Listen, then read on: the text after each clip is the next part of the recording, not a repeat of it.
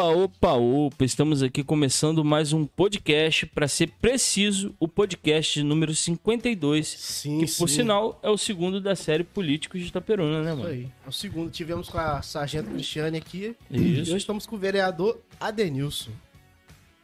E fala aí, Negão, como é que você tá hoje aos pés dos convidados? eu quero saber se vai ter samba. Tem samba ou não? Legal, mas ele me traz aqui e pergunta logo se vai ter samba. Sempre tem samba, né? Sempre tem samba, né? Sempre tem samba. A vida é um samba, né? É isso aí, Denilson. Pra quem ainda não te conhece, eu acho que é difícil, né? eu ia falar pra você Quem não conhece... quem não Antes conhece, de ser vereador, eu acho que você já era mais conhecido que tu. É, na verdade, assim, é, na verdade, é toda a nossa trajetória, meninos, e aí quero dar para vocês já uma boa noite, agradecer por estar aqui nesse podcast, né? Sim. É, é, na verdade, é um, é, um, é um sistema novo de comunicação, né? E aí a gente vem. Eu não sou muito bom disso, Não, mas. é tranquilo, né? bate Não, papo, porque vamos bate preto quando pinta é 130, eu tô idoso. Caraca! Eu tô idoso. Então, assim, a gente vai se adaptando às modernidades, mas também, assim, a proporção daquilo que vocês, os jovens, trazem pra gente. E aí, queria agradecer por estar aqui, agradecer esse espaço.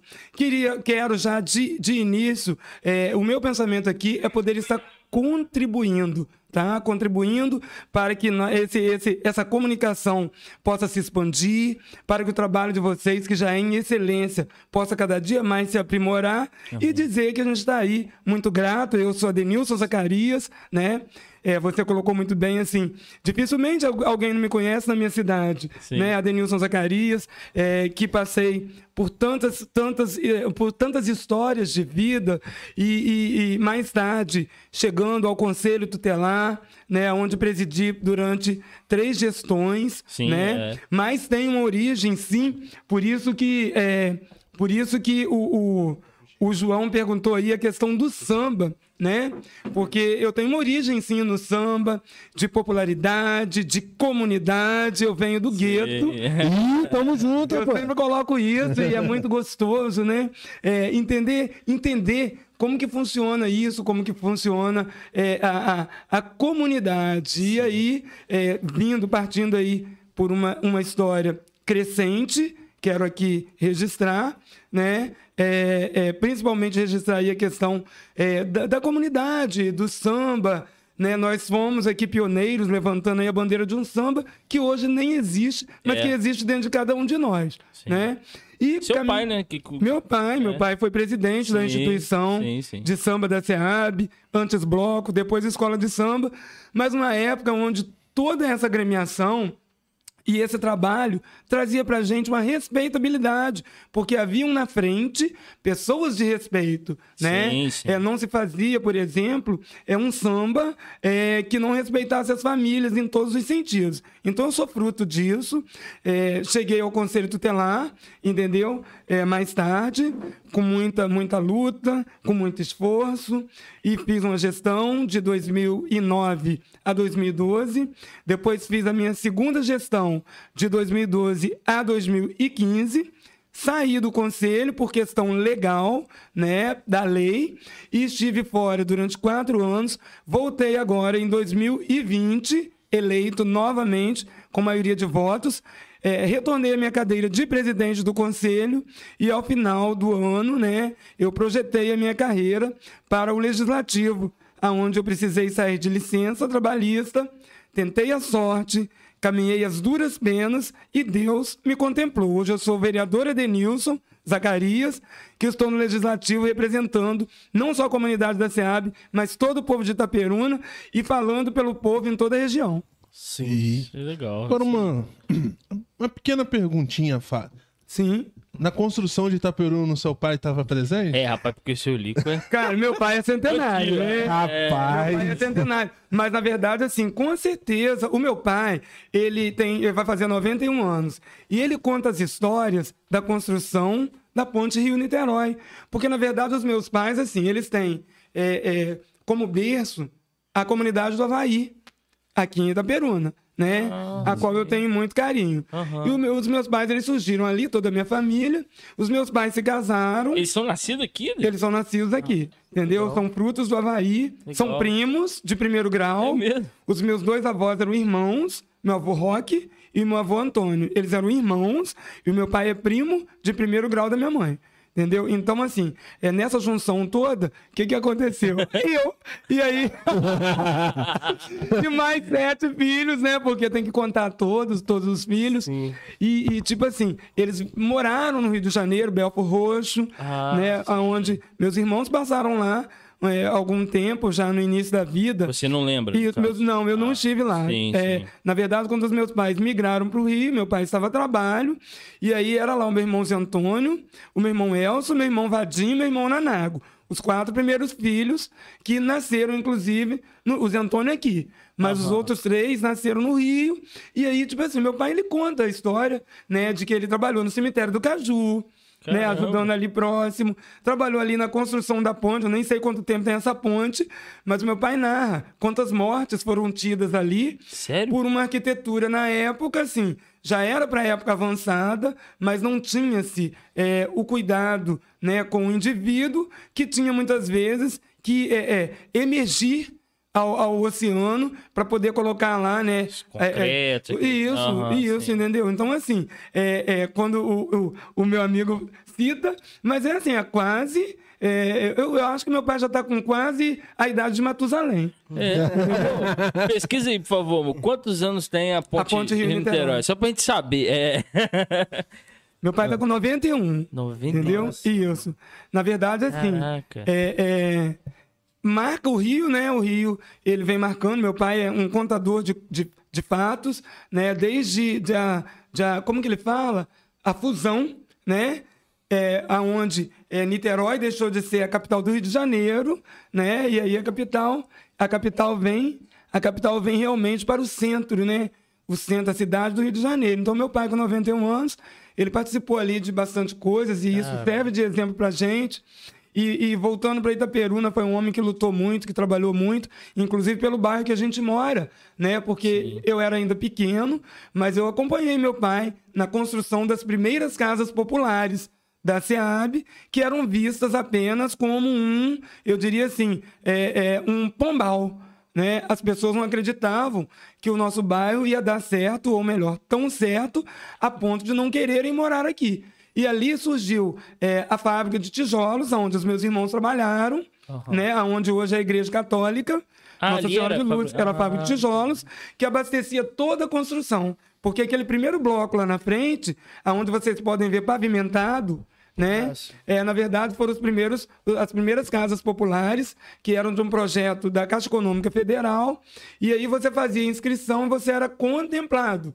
E o meu pai, ele trabalhou ali, é, é, tinha é, o, o- o barracão, né, onde tinha as bitorneiras e que funcionava no local da Igreja Católica. Depois tinha o escritório, que era na minha rua, o escritório, onde todos ali é, é, faziam a parte burocrática, mas enfim, é, conta a história e eu pude ver e é, para poder, e poder falar o que vi e vivi. Cara, É. eu não, não, não sabia. Muito gostosa não. a história, né? História bem É bacana. fato, né? É Sim. fato, é fato. Eu sabia mais assim, superficial, que o nome SEAB veio por causa da empresa que tinha o Sim, nome, Eu também. SEAB e tal. Uhum. Mas não sabia assim bem que ali era uma fábrica de tijolos. Não, e hoje, é assim, eu acho que a gente é suspeito de falar, mas pra mim é um dos melhores locais pra se morar é Seab, cara. Com certeza. Na verdade, oi? Na verdade, se abre assim.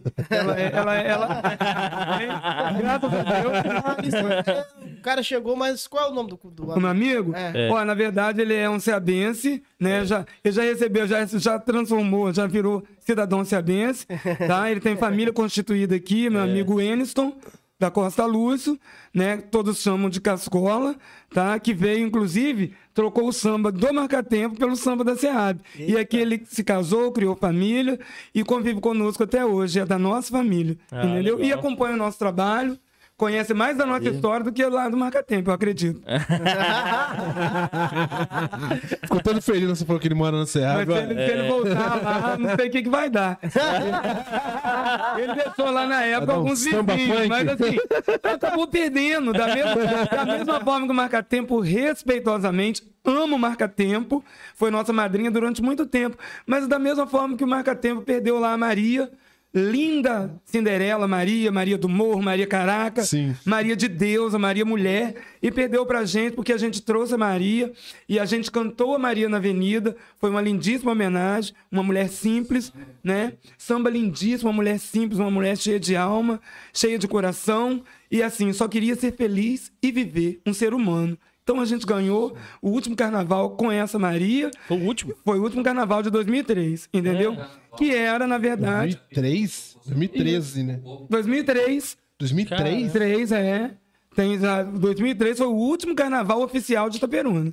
Entendeu? É. Tem a- Entendeu? É. E depois teve, E depois teve a bagunçada. É, É, eu que foi uma loucura. Oficial, é, foi muito exato. bonito.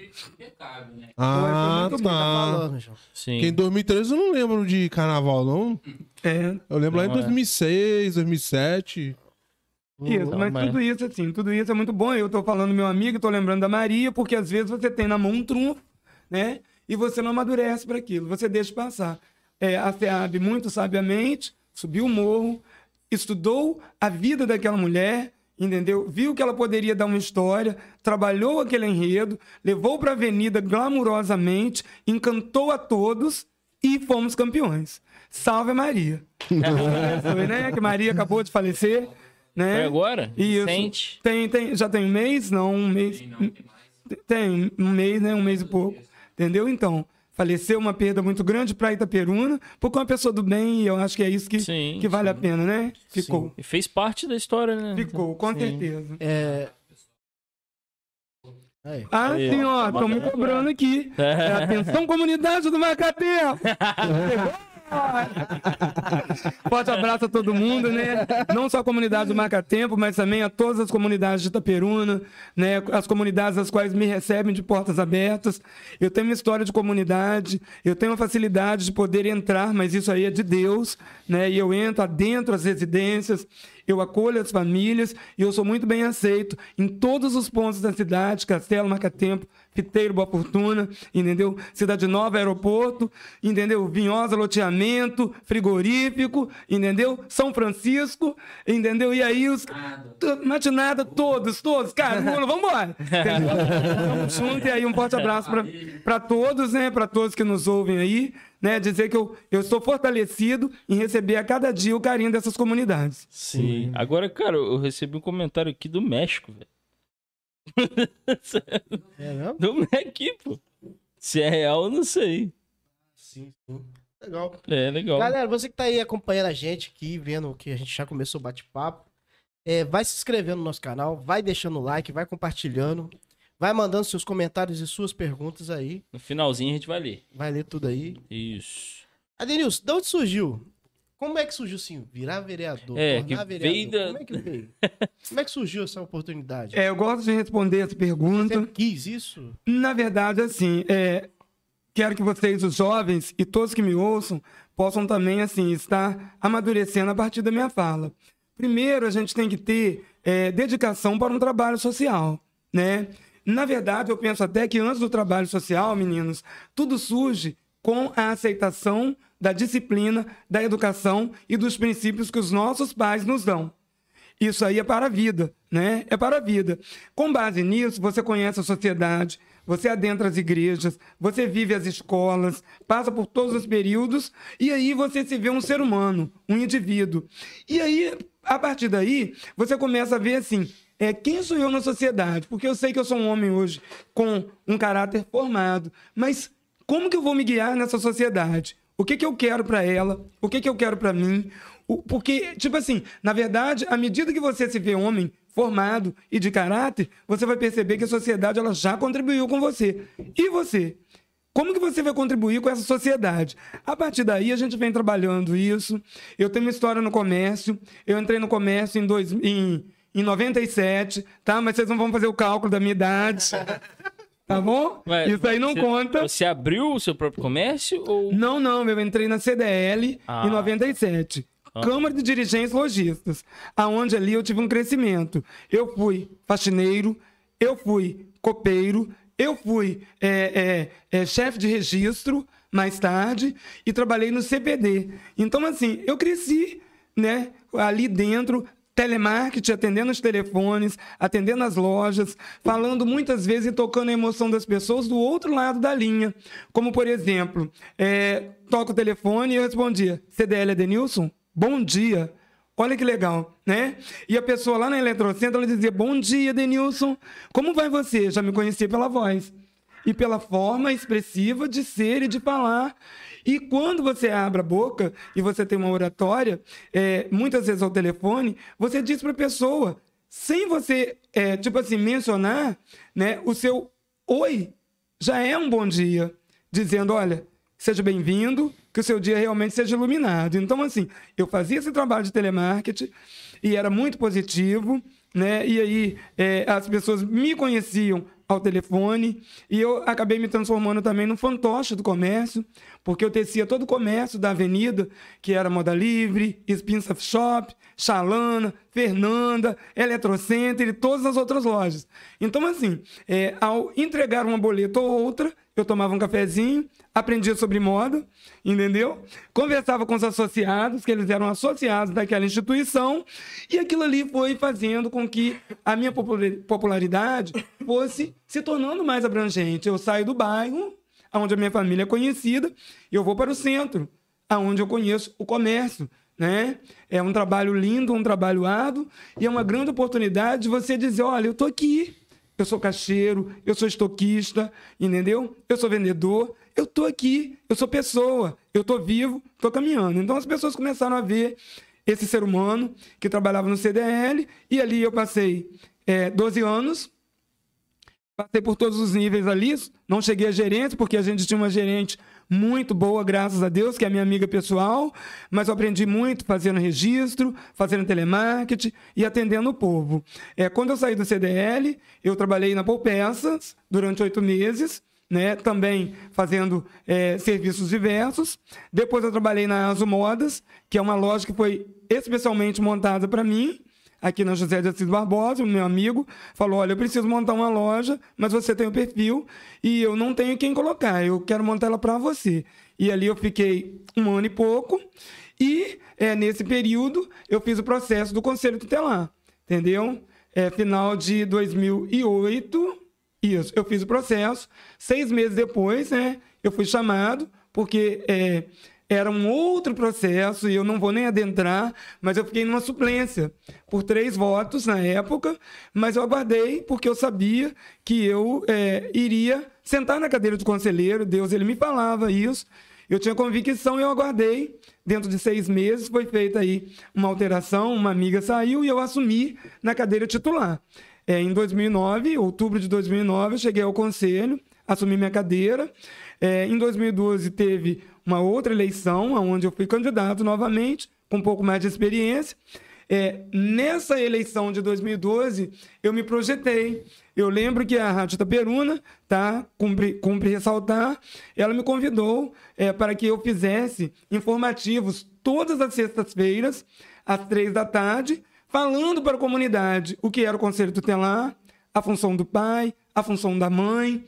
E foi muito frutífero. Ah, legal. Entendeu? E, tipo legal. tipo assim, na verdade, é, nunca nenhum conselheiro se dispôs a isso. Uhum. Por questão do tempo. Mas eu tinha tempo para tantas coisas e durante quatro anos eu fiz essa ponte. Que legal. Né?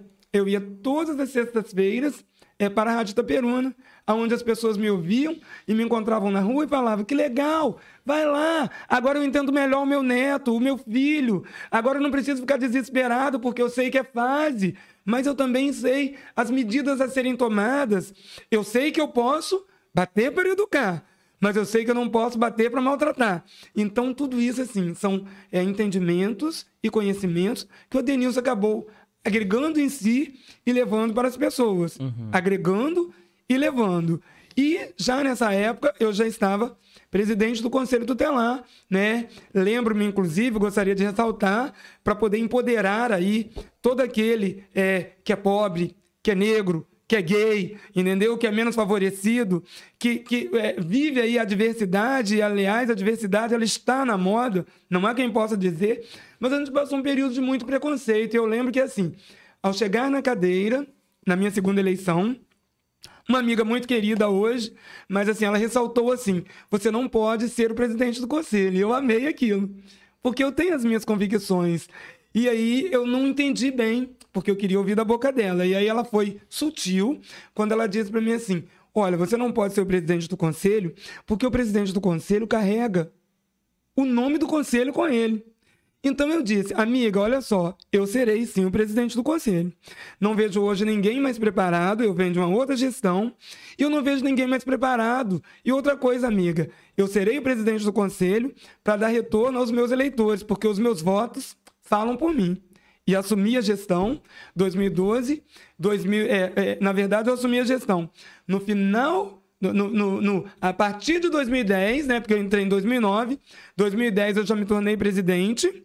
Entendeu? 2012 eu terminei a minha gestão, iniciei novamente, voltei a ser presidente daquela casa, e aí seguiu a vida, eu precisei sair, entendeu? Tive naquela época também, assim, a minha votação de 2012 para o pleito 2012-2015 foi expressiva demais, entendeu? Por isso eu me tornei, sim, o presidente do conselho, é, para agradecer ao povo que naquela época esteve comigo. Fiz um trabalho, tá muito pautado, e aí eu entro na pergunta que o meu amigo Elber me fez. É, eu fiz um trabalho diferenciado. Quando nós entramos no conselho, a Denilson estava no conselho em 2009, a partir de 2009, nós tínhamos conflitos escolares, nós tínhamos conflitos na igreja, nós tínhamos conflitos na rua, e nós não sabíamos, a sociedade não sabia quem recorrer. A sociedade não sabia é, qual era a função, a atribuição de cada um.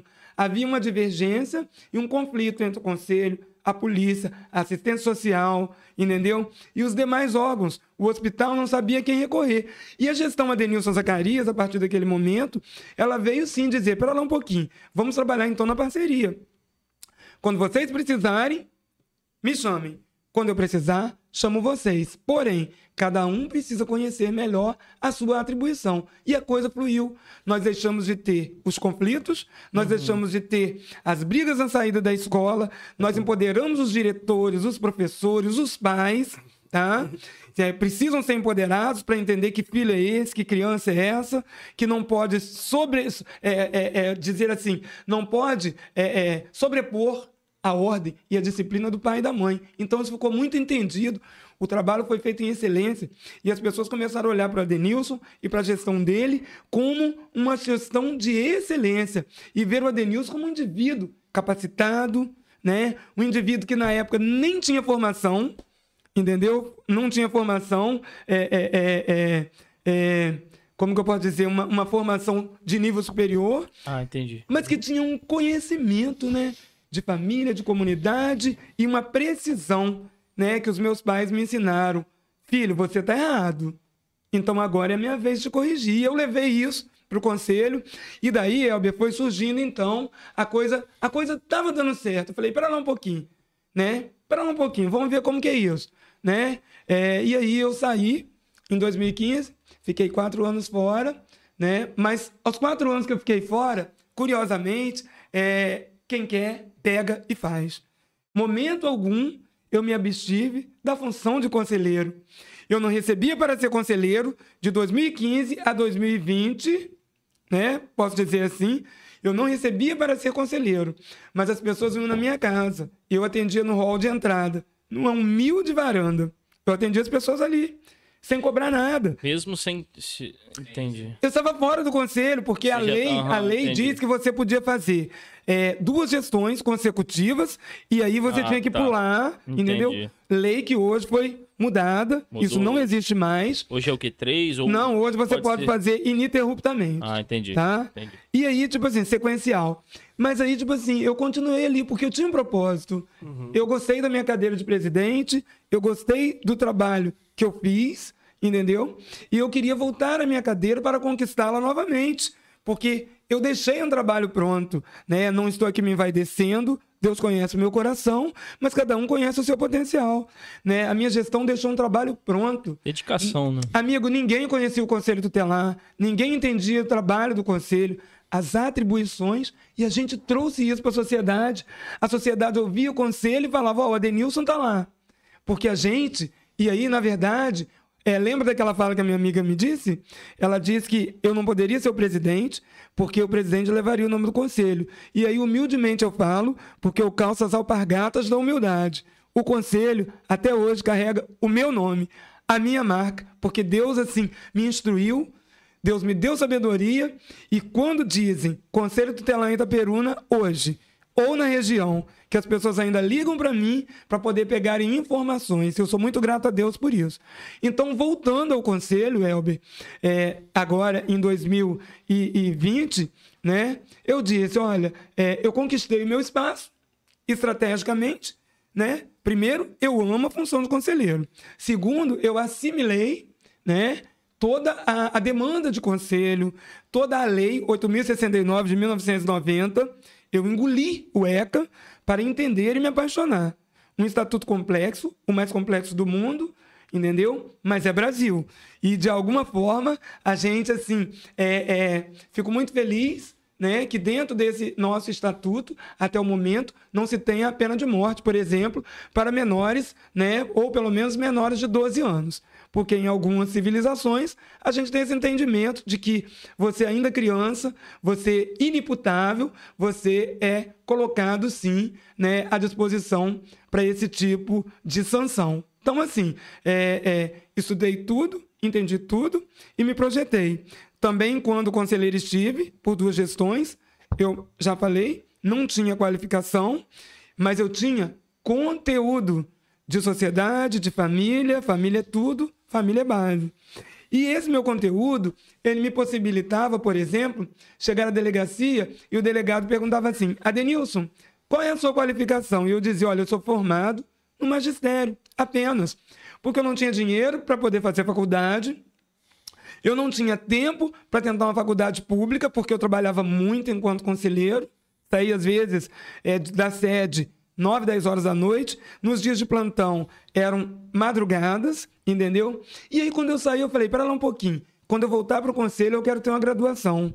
E aí, Deus abriu a porta. Eu fiz vestibular numa faculdade pública. Voltei ao conselho em 2020, pedagogo. Me orgulho Nossa, muito disso, legal. não para a minha atuação, mas para o meu conhecimento, né? A gente vai atrelando uma coisa na outra, né? Eu tenho conhecimento do ECA, é, é, da assistência social, porque eu tenho grandes amigos, e pedagogo, que na verdade é LDB, Lei de Diretrizes e Bases da Educação, a condução, é o Fundeb, são todos os mecanismos utilizados para promover a educação do nosso Estado. Então, assim, a partir daí, agora finalmente, eu respondo é, a pergunta do amigo. A partir daí, eu conquistei meu espaço e, uma vez conquistado, eu sabia que eu já teria o meu salário de volta. Né? Até porque, 2017, 2018, eu estive desempregado. Né? Você ficou desempregado. Fiquei desempregado por dois anos né? Porque quando eu saí do conselho, eu fui para o CAPES infantil, com toda a minha bagagem. 2017, trabalhei 2017, 2018, no final de 2018, é, é, eu saí do CAPES e fiquei desempregado. Então, assim, é, como trazer de volta a sua dignidade? Buscando, lutando, se dedicando, orando, jejuando, caminhando, e aí está o resultado. Eu, eu pude ter o meu serviço de volta, o meu salário de volta. Então, pera lá. O meu salário está aqui. Eu vou trabalhar e ele é garantido. Se ele está aqui, eu vou trabalhar e ele é garantido, eu posso tentar, né, outros voos. E aí, então, né, na verdade, assim, alguns amigos já vinham há muito tempo me espetando, uhum. né? Mas a gente esperou o momento certo, a oportunidade certa, um trabalho prestado, uma história construída e uma história não se constrói de hoje para amanhã. Uhum. É, embora não pareça, mas eu me sinto à vontade, já que todo mundo está curioso para saber quantos anos ele tem, né? E aí eu digo para os senhores, 49, entendeu? Com muito orgulho, né? Não tem mais por que negar. Só? Quando a gente Oi? Ah. Gente, meu Deus! Mensagem Oi. Meu filho, olha só. Se eu não tiver 49, eu vou ser comparado a múmia de Tutankhamun. Entendeu? Caraca, um milênio, entendeu? Mas enfim, é, tudo isso vale a pena. A gente construiu aí essa história. Eu me sinto muito grato. E aí metemos o pé para uma nova tentativa, um novo voo, que foi sim é, é, me tornar pré-candidato e depois candidato e hoje eleito. Que coisa boa, hein? Agora, é, quais as suas. é, como é que eu posso dizer assim? O que foi, foi pego de surpresa pra você? Assim, a questão de entrar lá dentro. Eu sei que, te conhecendo, eu sei que você estudou tudo, Uhum. né? Tal, viu como é que era. Mas alguma coisa te pegou de surpresa quando você, você achou que era de um jeito e não É. era? Quando você virou vereador? Você viu um, chegou lá, É, eu... imaginou um sonho e viu lá um pesadelo. é, Na verdade, assim, olha só. Eu me acho, literalmente, uma pessoa muito leve. É. leve, entendeu? Me acho uma pessoa muito leve. E aí, tipo assim, é, nada me assusta. Nem a morte me assusta. Me assusta, é, na verdade, assim, a frieza do ser humano. A maldade alheia, isso me assusta. Mas alguns atos e atitudes, é, eu penso que, assim, é, é, é, digo assim, não susto, mas assim, talvez um pouco surpreso, né? Mas para mim tudo é um terreno novo e eu piso em ovos e eu entro devagar. Eu aprendi a ter uma técnica na vida que é a técnica do saber pisar. Saber pisar, né? É claro, eu digo para você que nós somos um corpo de vereadores, uma Câmara formada de três vereadores, né? Onde hoje a gente tem uma, uma- uma- eu diria assim, talvez a Câmara mais mista, mais homogênea, né? Ou melhor, mais heterogênea dos últimos tempos, porque tem toda essa mudança. Tem o negro, tem o branco, tem o homem, tem a mulher, tem o gay. A gente falou isso entendeu? também com a- tem com a toda uma é. formação, tem, Tem. toda uma formação, entendeu? Que assim é, é, nos leva uma confiabilidade melhor, porque a sociedade hoje é isso. Né? Ela é o crente, ela é o católico, ela é o espírita, ela é o negro, ela é o branco. Então essa Câmara ela vem mista, ela vem muito, muito bem composta. Então, assim, é, fico feliz de estar lá nessa Câmara, 13, mas também entendendo assim, né? Eu não fiz psicologia, acho que não vou precisar fazer, porque ao longo de 50 anos eu tenho aprendido muito com o ser humano, aprendido muito com a fala de Deus comigo. E assim, é, é, é tipo, é, como confiar totalmente. Não existe essa possibilidade. A gente aprende isso na família, no dia a dia. E aí, tipo assim, você entra realmente, né, para poder cada um no seu quadrado. Mas você aos poucos, você vai sim entendendo quem é quem, as atitudes, as ações, até onde fulano pode chegar, como não pode, porque a política ela se define como o jogo das articulações é um Big Brother. E aí, tipo assim, hoje eu me sinto muito legal com isso, né? Ao invés de me inscrever lá para Rede Globo, né? Eu preferi tentar aqui participar, né? Desse, desse Big Brother, aonde cada um é um, cada um tem o seu espaço, aonde em algum momento todo mundo se une, todo mundo troca ideia, aonde em algum momento eu preciso me indispor com um amigo na tribuna, e eu faço isso com muita elegância, porque a gente vem de um trabalho de Câmara eh, passada, aonde a baixaria, me desculpe a expressão, foi notória. Então, assim, eu tenho hoje uma formação, eu tenho um Deus, eu tenho uma família, eu tenho amigos, e eu não quero, assim, é, é, é, me, é, é, pecar por excesso, me exceder. Então, a gente é muito leve, muito disciplinado, eu entendo cada um deles, eu me aproximo de cada um deles, eu já conheço cada um no olhar, tá? Espero que eles também me conheçam, entendeu? Porque eu sou esse, expressivo, né, que busca, que entende, a gente briga na tribuna. Mas se amanhã um amigo sente dor de dente, eu ligo para ele e pergunto: amigo, sarou sua dor de dente? Porque aqui fora a gente é vida, a gente é ser humano. E eu acho que é o que vale a pena. Então, só para poder definir, Sim, sim. é, não, não, não tive assim é, é, choque. Não tive choque. Aham. Tive, é, é, é, diria assim, surpresa, né? De conhecer um novo ambiente, de entender esse ambiente e de poder estar conhecendo um a um. E o tempo vai nos dizer quem sobrevive nesse Big Brother. Show. Ai, ai. É, vereador, Sim. é, como que tá sendo, assim, esse período da pandemia lá, da pandemia aqui em Itaperuna, né? Porque até um certo, até um certo tempo eu vi a quantidade de pessoas que estavam é, Infectado. infectada e morrendo, entendeu? É, vocês estão trabalhando em algum, tem algum projeto nessa situação sobre a pandemia? Vocês têm alguma coisa Sim, é tocar nesse assunto, ô João, é muito bom. Nós estamos vivendo um momento de pandemia, onde a pandemia é a preocupação comigo mesmo e com o outro. Sim. Porque a gente chega num ponto aonde a gente, o ser humano talvez, ele nunca tenha feito isso, né? É, no túmulo do rei Apolo, no oráculo de Delfos, e aí eu fui longe, né? Mas a gente lê para isso. Existe uma frase escrita que diz, uma inscrição que diz: "Conheça-te a ti mesmo". O ser humano, ele tenta essa busca de se conhecer. Mas a gente se desconheceu durante muito tempo. E nesse tempo, João, enquanto eu me desconheci como ser humano, eu não consegui conhecer você. Porque eu só posso conhecer você, entender você, se eu me conhecer e me entender. Então, esse momento da pandemia, ele é um momento reflexivo, onde cada um está buscando dentro de si se entender melhor, para entender melhor o outro. Entendeu? Para entender melhor o outro. Não é aquela história de salve quem puder, não. Eu me salvo e, assim, consequentemente, eu também salvo a vida do outro. Né? Por toda essa questão da higienização, do cuidado, do respeito, do carinho, do distanciamento. Então, assim, é muito legal. E a, a o governo atual, atual gestão, né, eu posso dizer de cadeira, eu sou presidente da comissão de saúde, tá? Então, assim, é, não que isso me faça diferente, mas assim, a gente procura entender, né? Muito assim, a questão de como anda a saúde. E quando se fala em pandemia, eu posso garantir a você, assim, é, dentro desse período, tiveram algumas falhas? Talvez sim, porque ninguém consegue ser perfeito na técnica né? Às vezes até é muito mais fácil ser perfeito na política, né?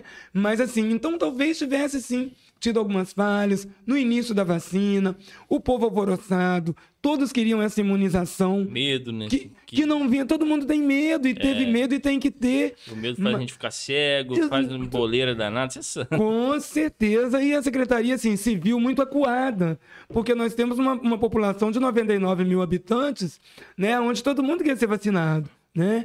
E aí o povo começou assim, a fazer suas reivindicações e o povo está certo. É um direito adquirido, é direito do povo, essa vacina é grátis. E cadê a minha vacina? Então isso tumultuou um pouco o início. A partir daí, né, com a chegada aí dos primeiros lotes de vacina, a coisa começou a ficar mais, mais mansa mais calma, porque as pessoas começaram a entender que cada um vai, vai, vai ter a vacina por sua vez. E assim, o que eu posso dizer é, para definir a sua pergunta é que a Secretaria de Saúde tem sido impecável neste momento com relação à distribuição dessas vacinas, o controle dessa vacina, é, com, com relação a- a- ao pedido né, é, das, das, dos protocolos né, os protocolos necessários, né, que nos, nos coloca realmente é, na busca da imunização em casa, né, é, com relação ao álcool em gel, entendeu? A, a, a água sanitária, enfim. Então, assim, a secretaria tem sido rígida com isso, no- no- pedindo à comunidade, à sociedade, que mantenha aí esses cuidados que são básicos. E é, tem feito aí a distribuição em diversos postos, né, é, é, levando ao povo né, essa vacina. Alguns, alguns pacientes que são é, do grupo de comorbidade, eles recebem sim em casa essas vacinas, né? E assim a coisa está fluindo. É, projeto, um projeto, por exemplo, dentro da própria saúde. O que seria esse projeto? Seria o próprio acolhimento, né? Seria esse atendimento, seria essa organização da distribuição. Terça tem, quinta tem, terça tem, quinta tem. Quem é a equipe? Aonde serão os postos? Né? Então, assim, é, o projeto fundamental seria esse.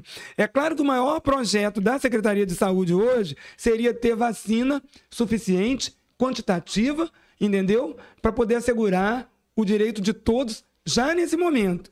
Esse seria o maior projeto. Esse é o que a gente vem é, é, é, é, vislumbrando.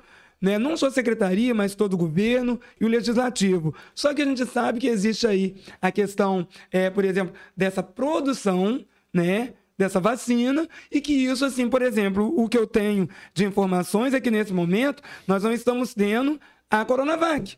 Nós estamos tendo somente a AstraZeneca. Então, assim, tudo isso dificulta e até pausa os projetos de vida que a gente tem para a gente e para toda a sociedade quando se trata aí da questão da imunização é acerca dessa vacina.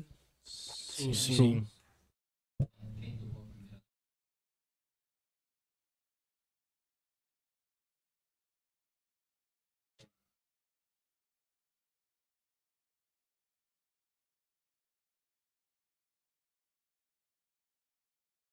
Pois é, e aí até o, o João, a gente faz esse Só apelo. tenta repetir o que ele falou, só pra, Sim, é, não, não. só não- Eu, eu entendi. Aham. É, é, na verdade, assim, é, a gente está aqui conversando, um bate-papo descontraído, né? É, temos aqui os convidados, é claro, eu acabei de apresentar meu amigo ali, e ele vem lembrar o seguinte: é, é, nesse momento a gente tem a AstraZeneca.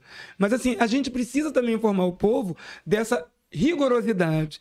Se você tomou a primeira dose, né? Se é AstraZeneca, você vai tomar a segunda, sim. Mas é AstraZeneca também. Sim, entendeu? sim. Então a gente tem que ter esses cuidados, mas a gente orienta, a gente orienta, enquanto também, assim, enquanto o povo a gente orienta. Por exemplo, é muito comum, é, essa semana eu fui abordado com alguém que dizia assim: olha, a minha irmã tá lá em casa e ela não tomou ainda a primeira vacina.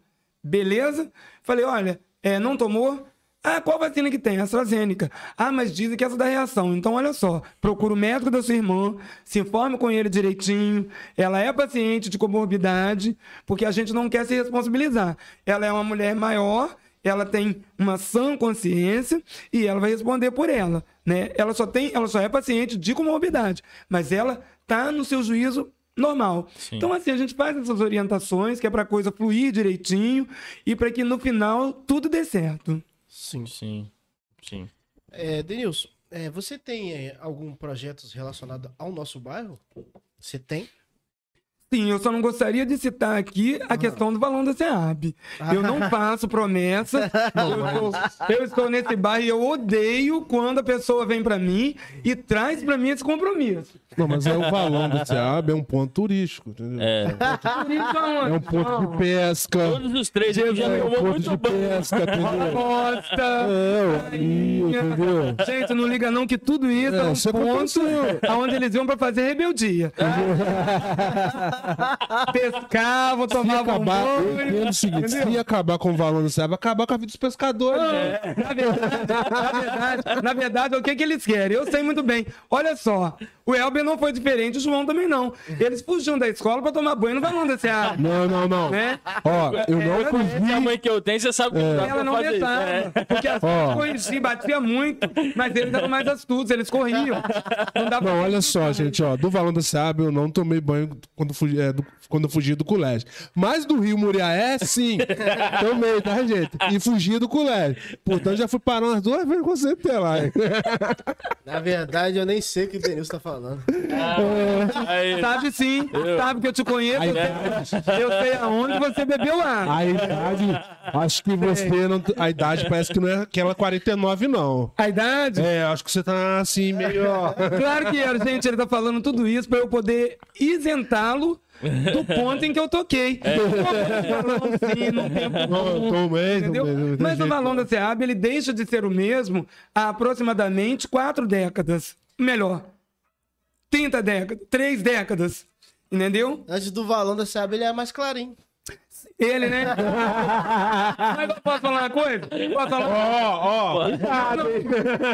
Eu quero assumir. Esse valão ele tem história, porque nem eu, eu nunca entrei dentro do valão, mas também era mais clarinho naquela época. Você, passa, você passava na beira do valão e já, saía um pouquinho Mas você tá dizendo que eu tomei banho e sujei o valão? Não, não tô. Você quer entender agora? Não é exatamente isso, mas Tô falando enfim. palavra explica aí, ó. boca. Ele tá colocando palavras na minha Alguém me boca. explica aí, Tá ó. colocando palavras da minha boca. Mas aí, é, voltando ao assunto, assim, eu tenho horror, assim, realmente, assim, a gente descontrai, é tudo muito gostoso. Mas, assim, esse compromisso, assim, porque o povo da SEAB anseia muito isso. Sim, Só que eu penso o seguinte, eu também anseio, enquanto ceabense, ceabense nato, né? Eu nasci no Havaí, me criei aqui, né? Desde, desde os 28 dias de nascido, eu estou aqui na SEAB. E já se vão quase meio século, adoro falar isso, né? De um homem lindo, né? Elegante, né? Hoje de calça marsala, mas mas enfim, é. E, e, assim, muito me orgulha. Porém, assim, eu vejo que é um projeto, eu penso, né? É, é, não foi para ontem. Sim, não sim. foi. Aliás, melhor, foi para ontem e não saiu. Mas eu acredito o seguinte: ele não sai hoje. Ele não sai hoje, quiçá num futuro próximo de 10 ou 20 anos. Por quê? Porque eu entendo assim. Eu entendo que. É, é, eu não sei o que, que falta, mas assim, acho que falta a inércia de alguns governos. Isso é fato. Falta não. É o que eu vejo, né? Porque alguns governos passados, eles vêm nessa inércia, né? Nessa impossibilidade, né? Porque assim, é, politicamente, eu vejo o seguinte, que vantagem teria mexer nos valões? Porque se mexesse no valão da SEAB, teria que mexer sim na boa fortuna. Mas é. eu digo mexer, gente, não é, não é limpar não. Eu estou falando de pavimentação. Entendeu? E que investimento é esse?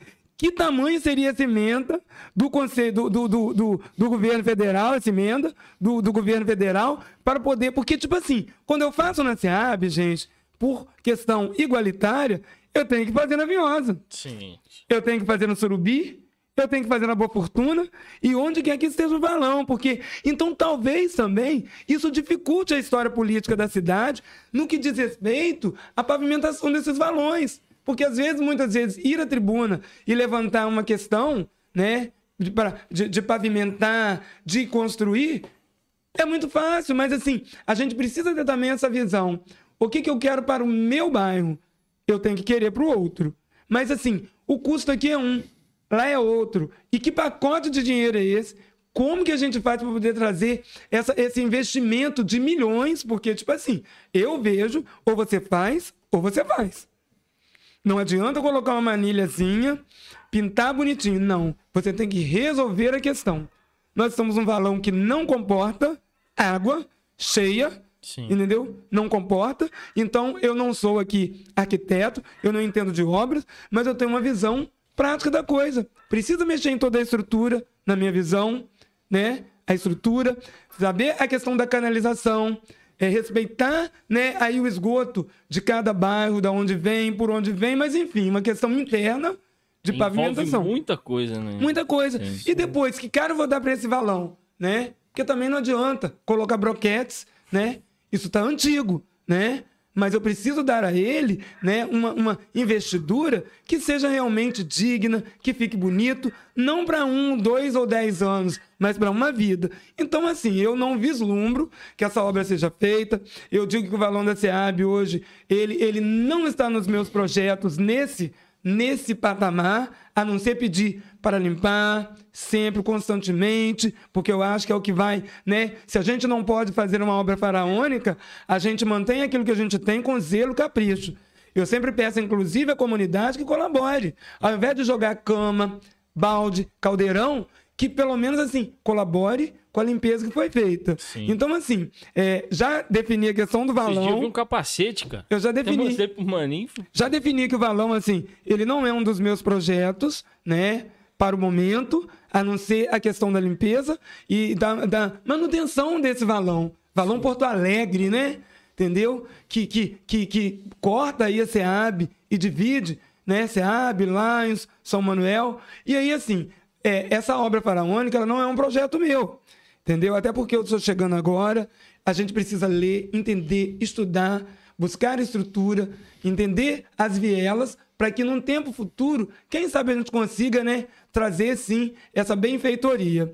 Mas assim, eu digo que um dos meus projetos para o bairro é realmente movimentar a educação, fortalecer a educação. Eu sou pedagogo, eu trabalho nesse segmento. Aonde está a educação, lá eu estou. Entender como que o Fundeb está sendo é é, é, é, é, distribuído, gerido. Essa é a nossa função. Então, assim, educação, educação, educação. Esporte, cultura, lazer. Né? Eu acho que são os nossos carros-chefes e são nesses projetos que eu venho me inserindo. Mas também tem o projeto Sim de Obra, tá? É, quem ouvir né, a, a tribuna, entrar no nosso site é, da Câmara Municipal de Itaperuna na segunda-feira, já vai poder entender que nós estamos trabalhando em laboratório para poder é, proporcionar ao povo projetos de peso. É, eu sou muito feliz porque eu tenho uma assessoria que me, e um grupo que me propõe, é, é, que me, me possibilita amadurecer grandes ideias. É, todos os projetos que eu, o Adenilson Zacarias, apresentou na Câmara até hoje, eu tenho orgulho deles, porque não são projetos é, é, é, para iniciar e terminar amanhã. São projetos fundamentados, projetos fundamentados. Eu fiz um requerimento pedindo uma, por exemplo, uma academia ao ar livre, né, na orla lá é, do aeroporto.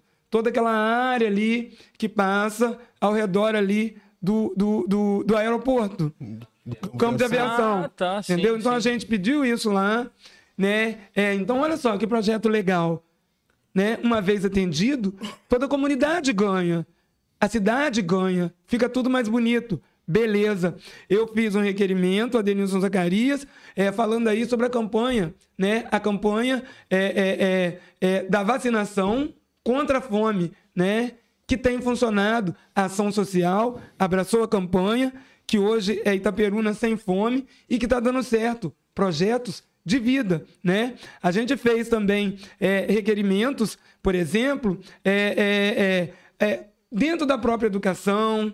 A gente fez requerimento pedindo alteração é, da lei orgânica e do, do, do regimento interno da Câmara, que isso possa ser feito e que possa constar dentro do nosso do site da Câmara. Então são assim, são projetos que realmente têm sustentabilidade. São projetos que realmente é, vai trazer para o povo uma garantia, uma garantia de vida, uma garantia de direito. E é por aí que a gente vai, João. Sim. Sim. Uma pessoa me fez uma pergunta. É, é, muita gente que reclama muito dessa nossa rua aqui principal é Assis Ribeiro.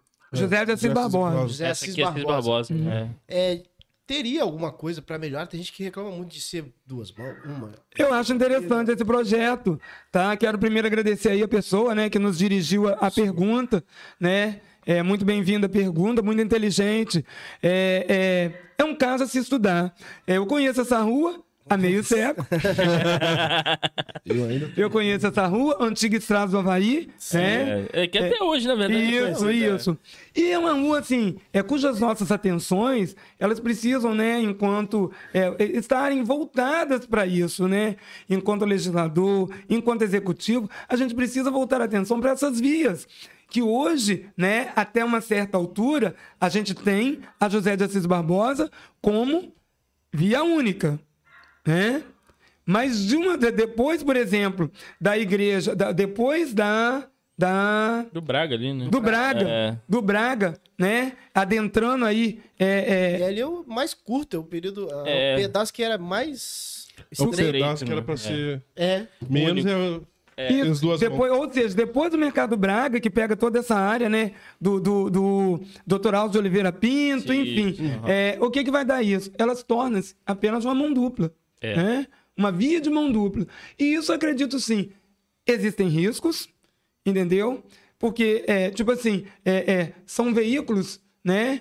é, que vão passando, que vão transitando, e ali tem criança. Estaciona comércio. também. E, e acho também que é um desconforto, porque imagina só, se eu, por exemplo, eu tenho uma casa na beira da rua, e se ao passar um carro, né, a minha rua, ela é, é mão única, vamos dizer assim, mas talvez por eu estar na beira da rua, minha casa está ali, meu domicílio, eu já estou meio que desconfortável.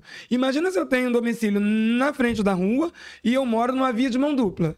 É noite inteira. Então, assim, eu espero realmente, esse projeto ele pode surgir, tá? A partir do vereador Adenilson, é, buscando apoio na Secretaria de Obras, para que, juntamente com o DEMUT, que é o Departamento de Trânsito, Sim, sim. né? Nosso amigo Enio Borges, tá? Um forte abraço, aliás, para o nosso amigo Enio Borges, do Demute, o Alexandre também da Autoescola, que é o nosso parceiro, para que a gente possa estar futuramente estudando isso aí, para poder, quem sabe, estar viabilizando o que o povo anseia. Sim, sim. o- Pode falar, João.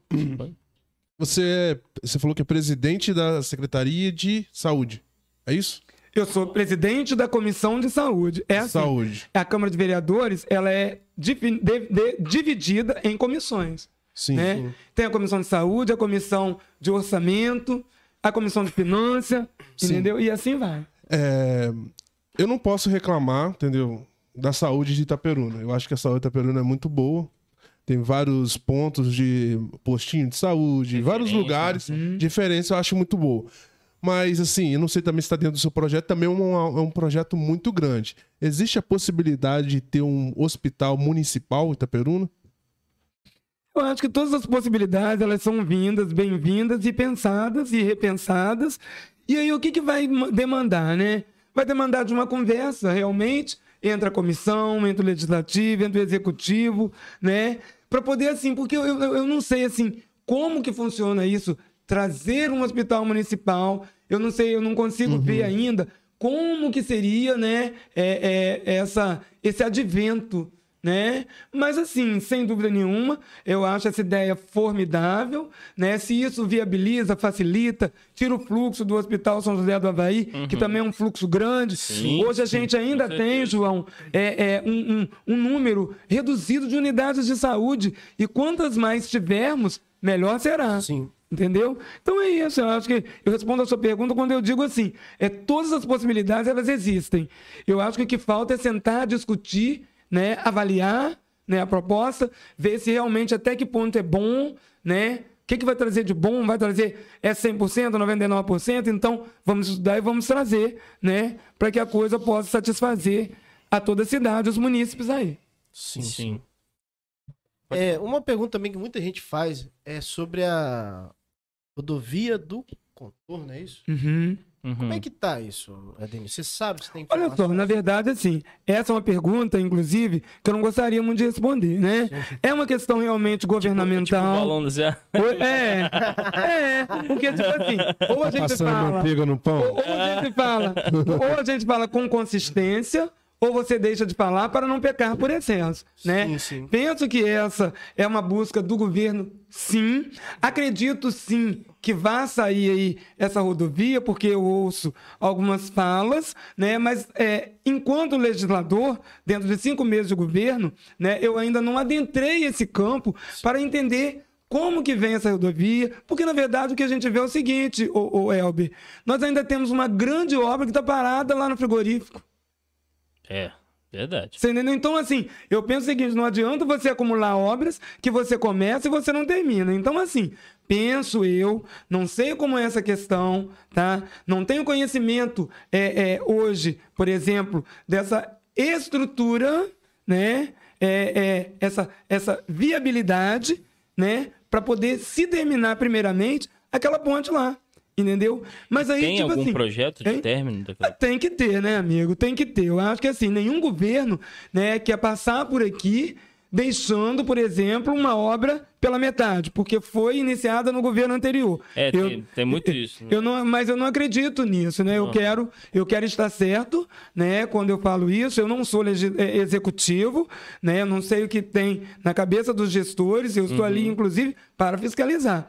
Mas eu acredito que sim, que tem essa boa vontade do governo Alfredão, esse governo que está realmente caminhando, um governo que quer trazer um retorno, um governo que quer ver o povo feliz. Então eu acredito que tenha sim esse desejo de terminar aquela obra, né? Mas aí depende de orçamento, depende de, de, de, de, de, de emendas parlamentares, acredito eu, depende de tudo que vem, porque na verdade, assim, os nossos cofres públicos aqui, é fato que nós não teríamos aí é, valores suficientes para poder terminar aquela obra. Então, isso aí demanda de governo federal, né? Acredito eu, para que a gente possa, sim, é, é, trazer isso para poder concretizar algo que se iniciou e que não foi terminado. É, quanto à questão da estrada, né, eu mais uma vez toco no assunto dizendo o seguinte: eu não sei como que anda pelo executivo a execução para a construção dessa estrada, mas eu acredito sim que o executivo esteja se movendo para trazer, porque a gente já ouviu falar que seria sim uma solução, né, para, é, é, a, enfim, a questão do trânsito no centro, né, o fluxo, né, de, de, de veículos, enfim, uma série de coisas que estão presas aí, né, nessa, nessa, nesse tramitar nesse trânsito louco que Itaperuna hoje abraça. Sim. Sim. essa pergunta já foi feita até também no último podcast com a Sargento Cristiane, isso, com a vereadora. Uhum. E ela também meio que ela não sabia uhum. como é que estava uhum. o andar disso, não tinha uhum. informações sobre isso. Uhum. Ela entende também, igual você, que é importante, é, por causa do nosso trânsito, tirar esses caminhões, tirar essas Sim, é tão interessante porque você está tocando num ponto. Mas outro é, dia a gente faz essa pergunta. Meu querido, outro dia eu assim fiquei realmente assim, é muito assustado. E aí tipo assim, daí a necessidade dessa estrada que eu acredito sim, tá? Não sou executivo, mas eu acredito que haja um projeto para que se efetive a construção dessa estrada. Veja você, eu passei no centro e eu vi um caminhão, e assim, se você for perguntar para mim a nível de tonelada, eu não vou saber te responder porque o que eu vi era um caminhão de três andares lotado de porcos. Porcos imensos, né, suínos, imensos, entendeu? Que eu não sei nem definir que tamanho é aquilo, mas que passava pelo centro da cidade, entendeu? Linda a criação. A mãe da gente em cima entendeu? Ah, coitado, perdeu. perdeu, perdeu, perdeu, entendeu? Porco ainda perdeu, ainda perdeu. Será que o porco perdeu? Não. Tô... Mas enfim, aquilo me assustou muito, porque é, eu vi assim, eu vi é, uma. Porque as pessoas, assim, elas não conseguem prever uma situação, é, é por exemplo, é, de, de, de tragédia. Não consegue. As pessoas não conseguem, as pessoas assim, é, às vezes, muitas vezes, você é o empresário que tem que trafegar, que tem que levar. Quantos, quantas toneladas pesam aquilo para passar no centro de uma cidade, aonde tem outros veículos, os pedestres, as crianças, e ali eu me assustei.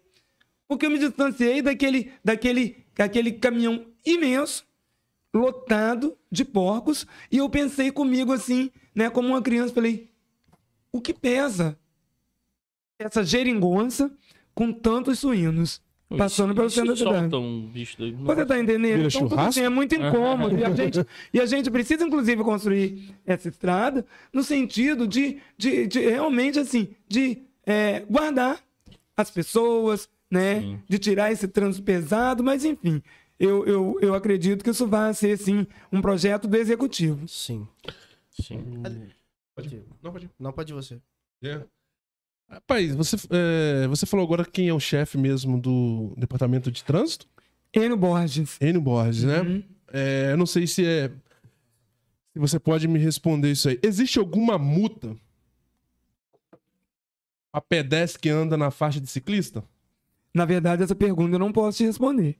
Né? É, na verdade, assim, são perguntas inteligentes. Eu, como legislativo, posso procurar saber, mas eu não posso aqui é, me manifestar acerca da cadeira do secretário, né? Porque, uhum. na verdade, assim, quem deveria perguntar, né? Porque, assim, ao falar alguma coisa, eu posso pecar por excesso, inclusive trazer para o secretário um desconforto, né? Porque assim, eu não domino, eu não posso mencionar um assunto que eu não domino. Sim. O que a gente domina é o seguinte, é entender que essa secretaria, ela vem trabalhando muito a favor do povo, ela vem nos atendendo nas nossas demandas, seja com placas, seja é, é, com, com sinalizações, né? E aí, tipo assim, é o que a gente vê, é o que a gente realmente é, vê a coordenação.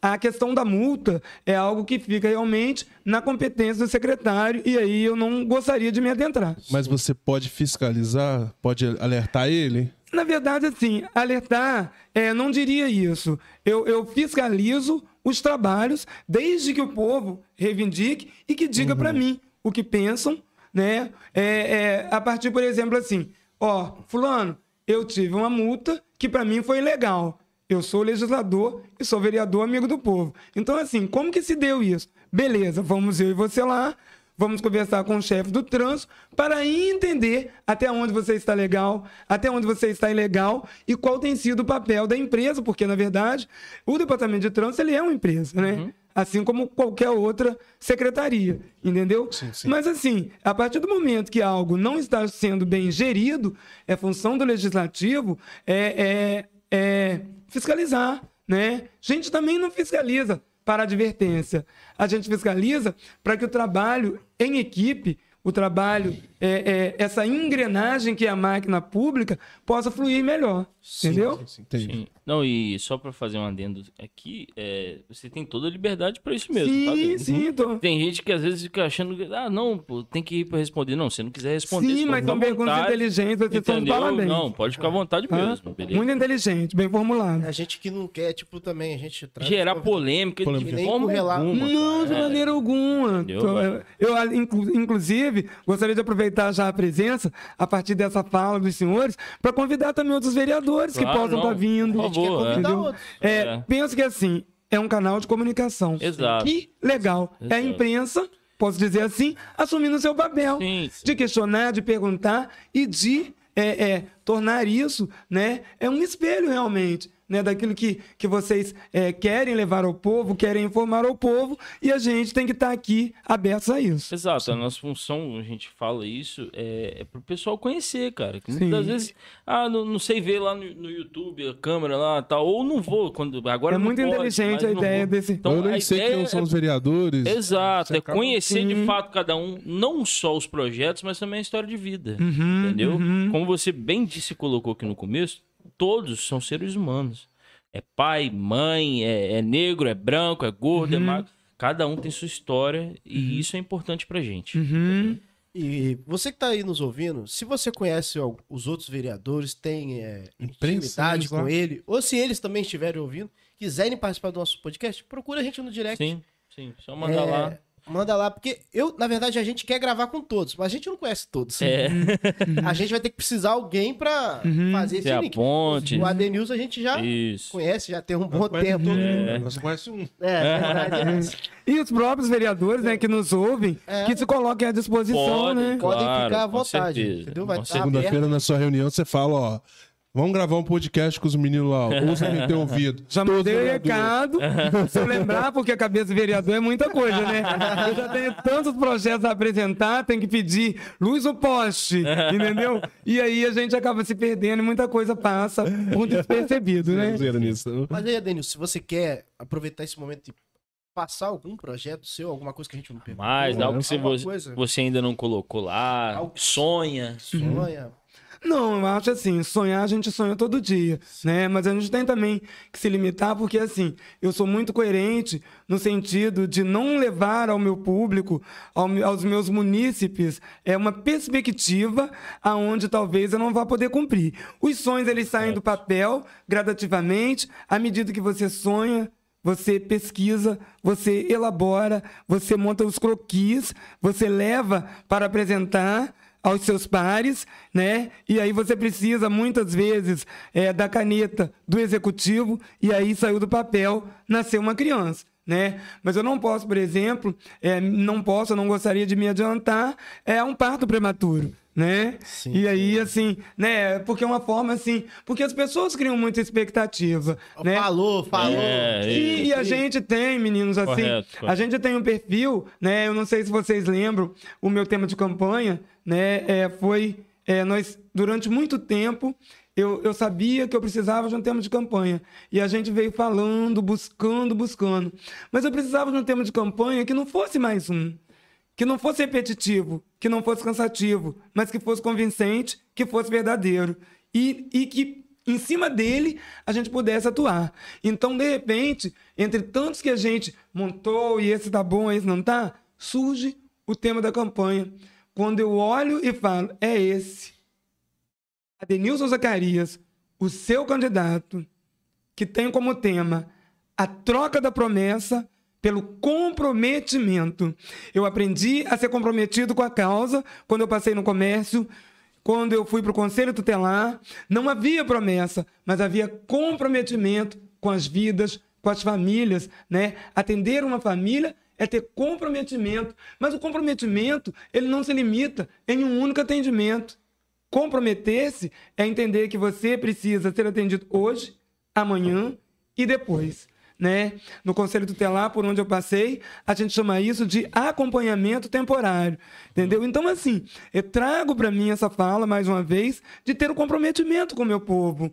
O comprometimento de que o meu povo me veja todos os dias na praça, né? Diferentemente do que era uma política atrás, passada. Quem viu os vereadores?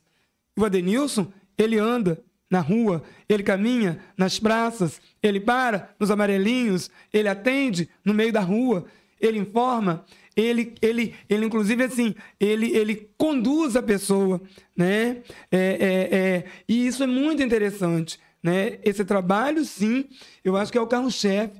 Talvez seja assim, dentro de projetos que já apresentei na Câmara, dentro de projetos que ainda tenho, mas o meu pilar é ter o projeto da vida, naquilo que eu posso acolher a pessoa, parar com elas na rua, informá-las, entendeu?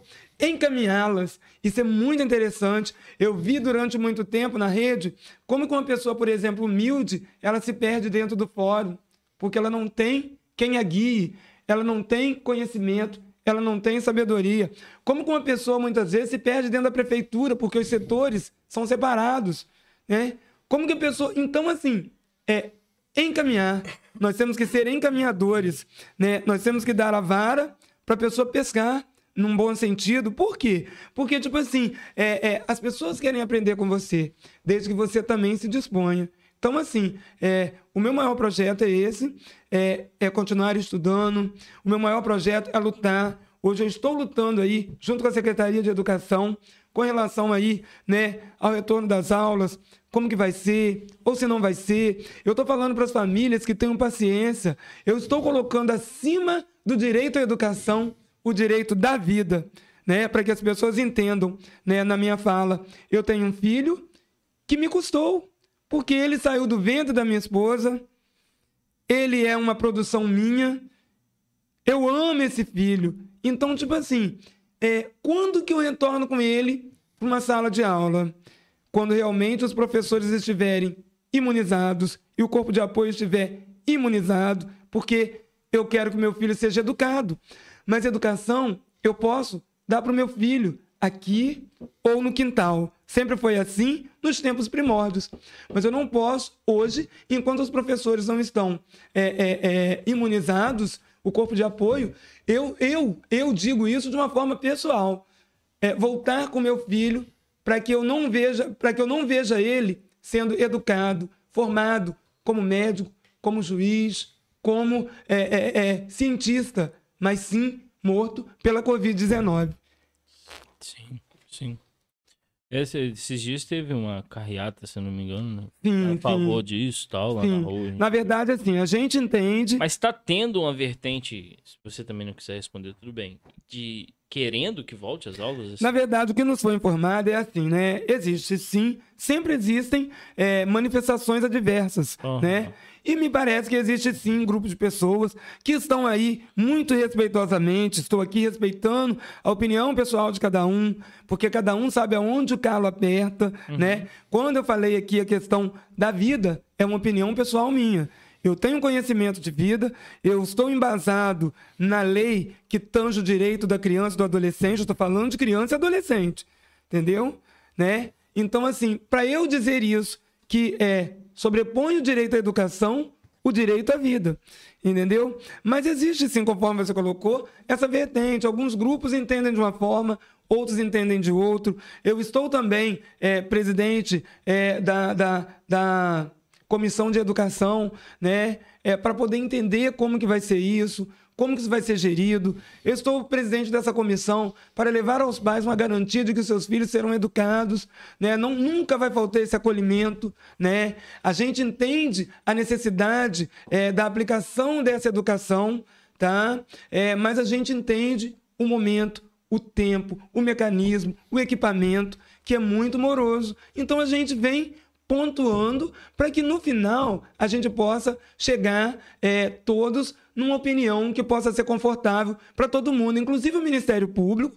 Ele tem acompanhado a Secretaria de Educação, ele tem feito reuniões com a secretária, com os comitês, para discutir acerca disso, entendeu? E aí, assim, a minha fala, nesse sentido, é sempre suave, dizendo aos pais que, tipo assim, é o município se preocupa, sim, com a educação do seu filho.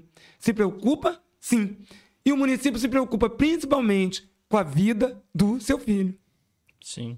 Esses dias eu vi uma reportagem, eu não lembro se foi Volta Redonda, local, que a prefeitura ela tomou a iniciativa de dar celulares para as pessoas que não podem. No caso, tablet, né? mas tinha celular também. Para pessoa que não tinha condição para ter as aulas online, né? Cada, claro, cada município tem Uhum. seu Sua receita. Exato, eu entendo isso também. Mas é, eu acho que isso também seria uma visão interessante, né? Se possível, claro. Uhum.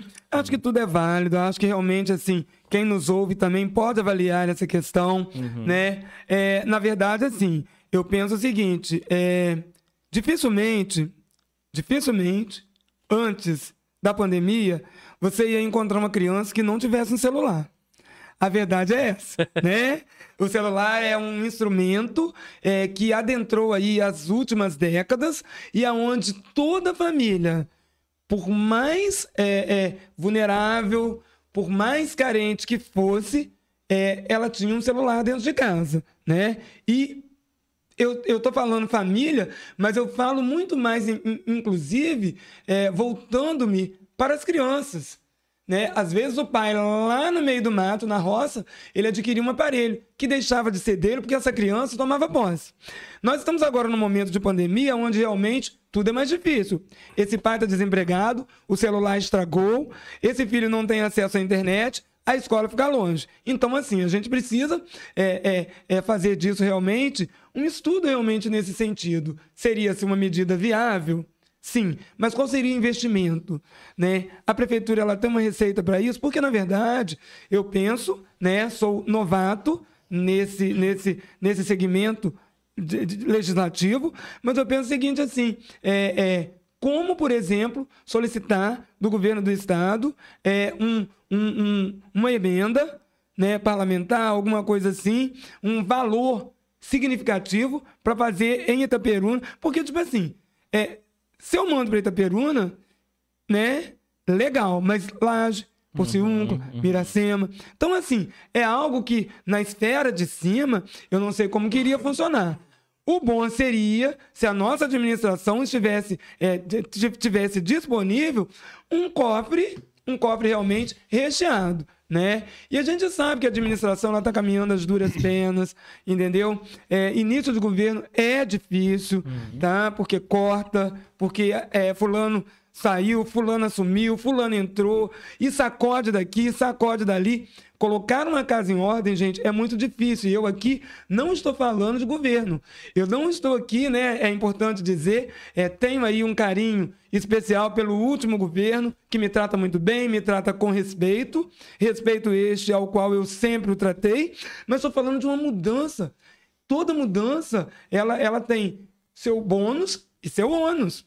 Uhum. Então, tipo assim, é, é muito difícil chegar ao, ao quinto mês de governo e, e, e, ter aí, né, condição de estar tá, é, realmente assim, trabalhando todos os projetos, satisfazendo todos de uma forma realmente única, é muito difícil. Mas essa ideia aí que você traz para mim e aponta seria realmente assim uma saída viável né, plausível, inclusive, estaria satisfazendo sim. Mas aí tem toda uma questão é, do, da, da, receita. E né? até que ponto é necessário, né? É o que você e, falou. Isso, isso. E assim, é, é, a gente está ouvindo, não querendo colocar nada nas suas costas, uhum. a gente está ouvindo isso de uma pessoa que estava dentro das casas das pessoas e via isso, uhum, né? Uhum.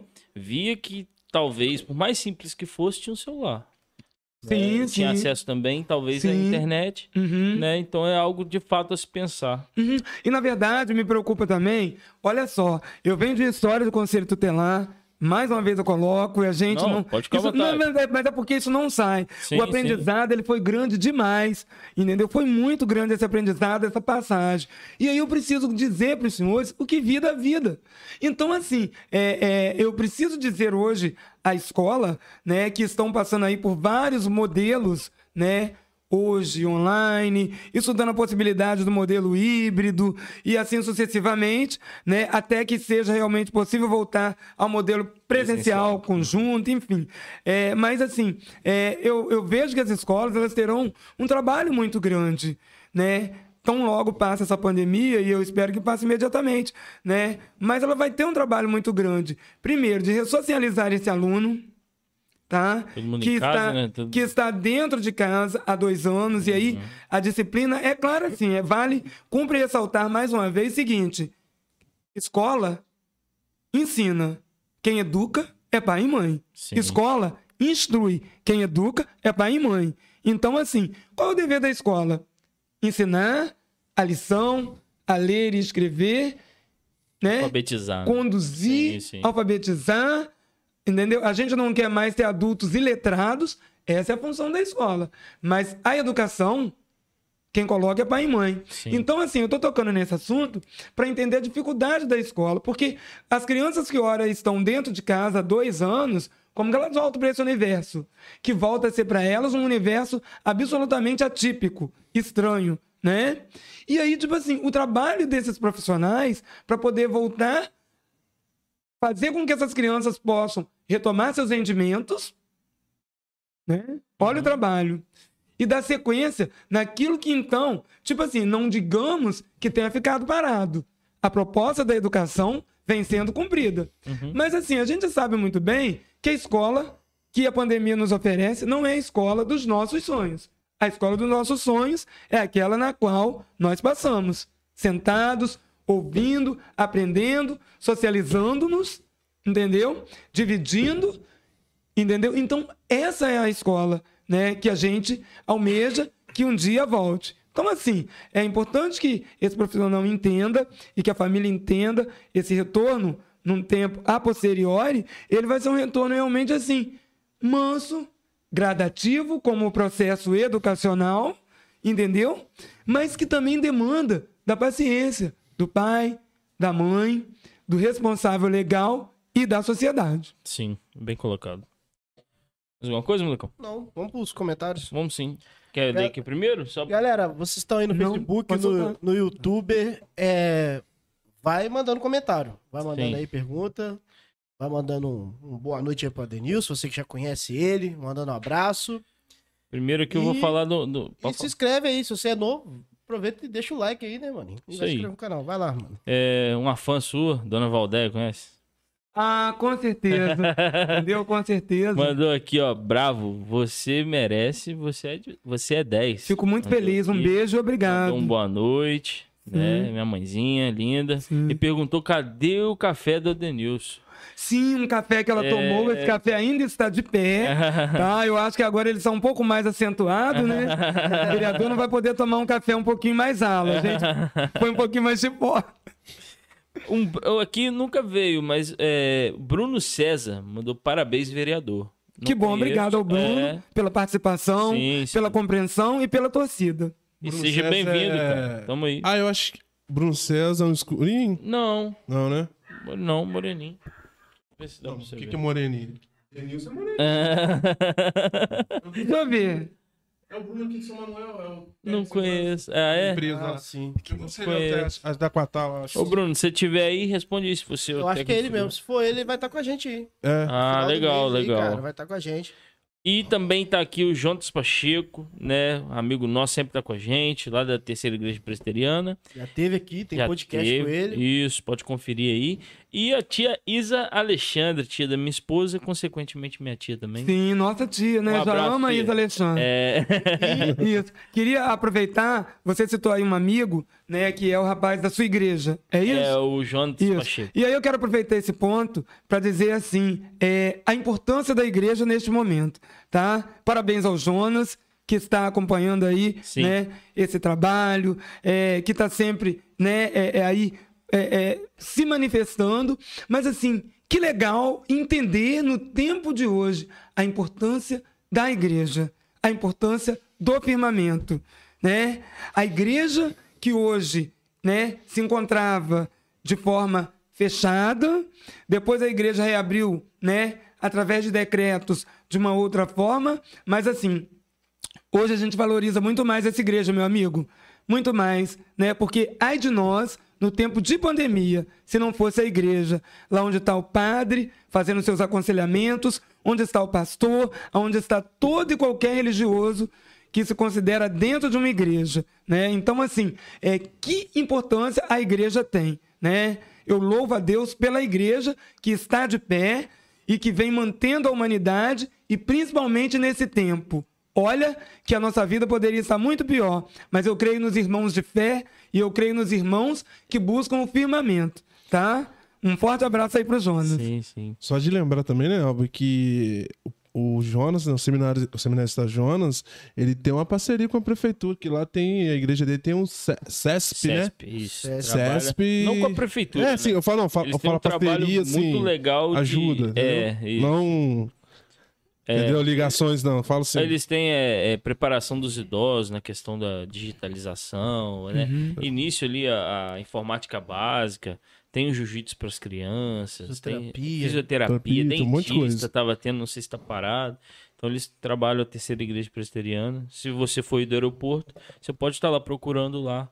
Agora na pandemia lá tem obra agora também, tem né? Agora obra, estão, exato, isso. Estão um pouco, acho, meio que. Parado. Tinha música também com o André uhum. Codesco, o André Codesco é de lá uhum. também. Então, uhum. tipo, um local bem legal que você pode estar tá procurando aí. Inclusive, sua mãe fez um curso lá, né, mano? Minha avó. Sua avó? É, fez um curso de informática básica lá. Uhum. E aprendeu fez, lá. Aprendeu, sim. A, a Tia Naí aqui também, da, da, fez é. lá, na nossa igreja. Olha que legal. Exato. É um trabalho muito legal que a terceira igreja do aeroporto faz. Sim. Mandar um abraço também pro Eldo, que foi, tava aí com a gente também aí. Semana, teve essa semana. quarta-feira. Isso, pastor Eldo. É, aqui estamos com a tia Gessilda. Boa noite, meus meninos. Boa noite, Marcos, tia. E com o Marcos Rabelo, mais conhecido como Rock. Rock. É, o homem, o homem de quantos mil, gols? Mil gols. É. Nem perde mais gol que ele. é... Cleoni Freitas, boa noite, Adenilson, meu amigo. Que bom. Lá da, Boa da noite. Minhose, conhece? Boa noite, Cleoni. Com certeza, professora, né? Isso. Grande Sim. Cleoni. Cleoni é uma pessoa querida realmente, que Sim. torce pela gente. Ela é munícipe de coração. E assim, é um prazer saber que ela está aí ligada conosco. Não, tá? em todos os podcasts. Todos os podcasts é, é, muito legal. Gente, é uma benção. É. A... É.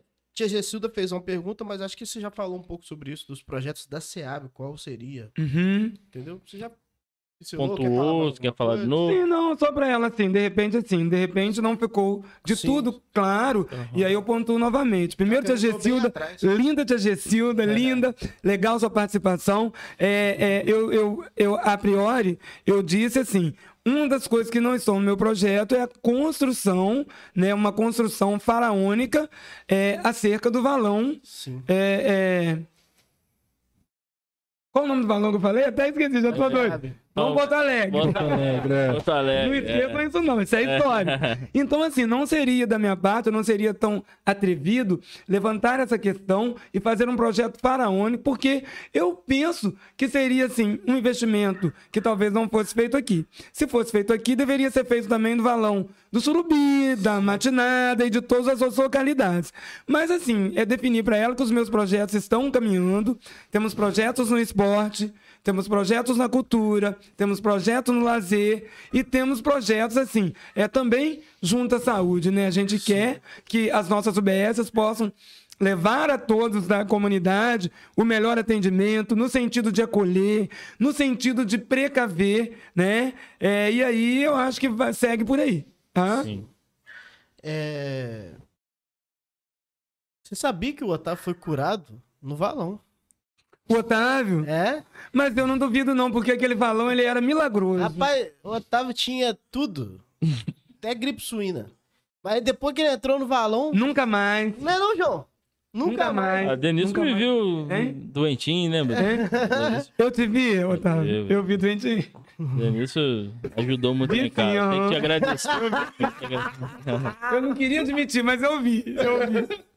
Entendeu? Mas sobreviveu, glória a Deus. Graças né? a Deus, graças a Deus. Passou talquinho aí, não, né? Ah, ah não vou entrar nessa seara. Senão vou ter que contar então, muita não, coisa. Não, deixa quieto, deixa quieto. Entendeu? Não, em live não, em live. E a mãe dele vai me bater, gente. Ele tá vermelho. Ué.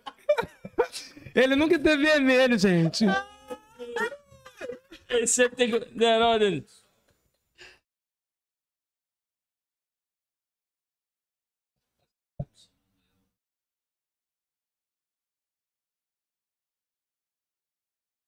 Ah, isso é bom falar, cara. É. Fala aqui, meu amigo.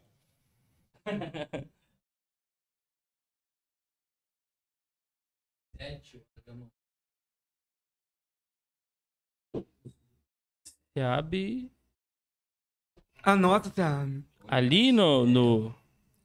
Todas têm atendido assim. Não, mas ali, ali perto do Braga que tá, tá fazendo? É. Tá uma fila enorme ali, pô. É, mas eu não sabia que era pra isso, porque ali pra mim é, não era o CAPS que funcionava ali. Uma fila maneira ali, a galera. Não, ali nós temos um, um complexo, né? Ah. Que é o prédio próprio, que tem ali a UBS da SEAB, uhum. né? Dentinho tem feliz. o Dentinho Feliz, tem o CAPS AD, uhum. né? É, temos a farmacinha, que funciona ali, Casa de Velórios também ali. Sim. Então, assim, o que o meu amigo está pontuando é o seguinte: uhum. as pessoas, de uma forma muito é, é, precisa, com certeza, e ao mesmo tempo elas vão, elas vão muito afoitas, né, para as UBSs. Principalmente eu posso falar da OBS da SEAB, é, com a questão da marcação.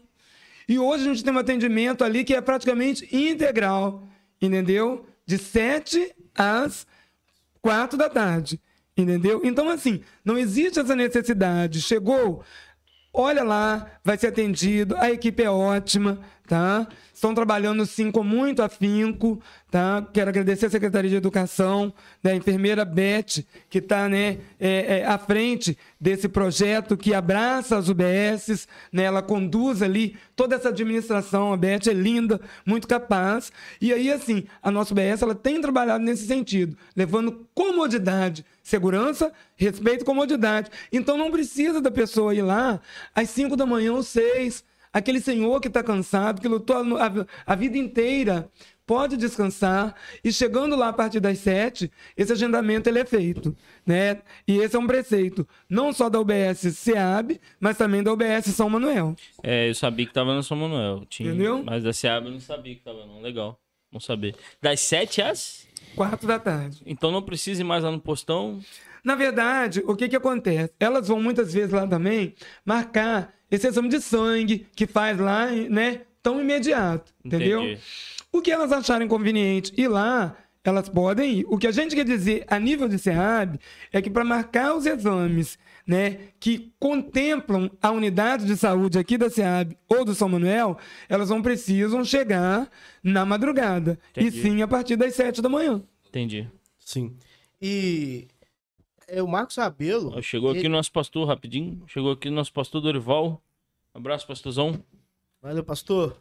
Valeu. E o Marcos Rabelo, é, ele perguntou se tem algum contato que as pessoas consigam é, uma inform informações sobre a Covid? Existe algum contato, algum telefone? Mas aí eu pergunto assim, não sei assim, aqui o Marcos se refere assim, qual seria essa informação? Existe algum Porque... telefone exclusivo para dar informações é... da Covid?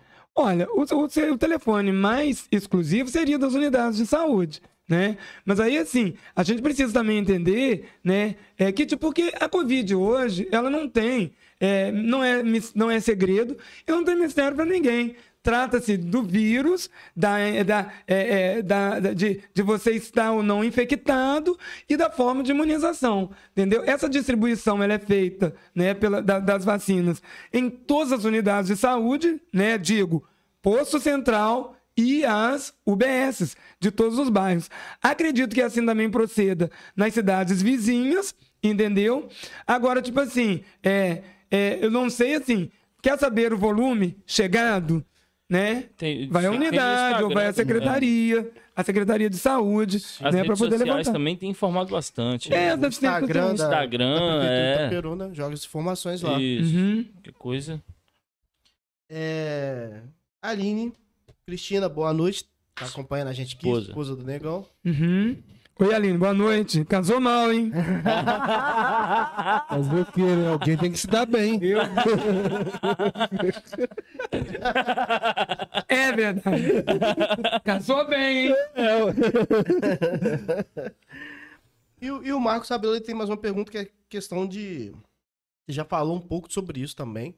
Mas se tem alguma previsão, questão de tempo mesmo para as aulas? Tem tipo sua estimativa? Ah, Na verdade, olha só, ano. muito interessante essa pergunta dele. Essa pergunta ela demanda do infectologista, né? No caso nosso aqui, parece que é o doutor Lauro, tá?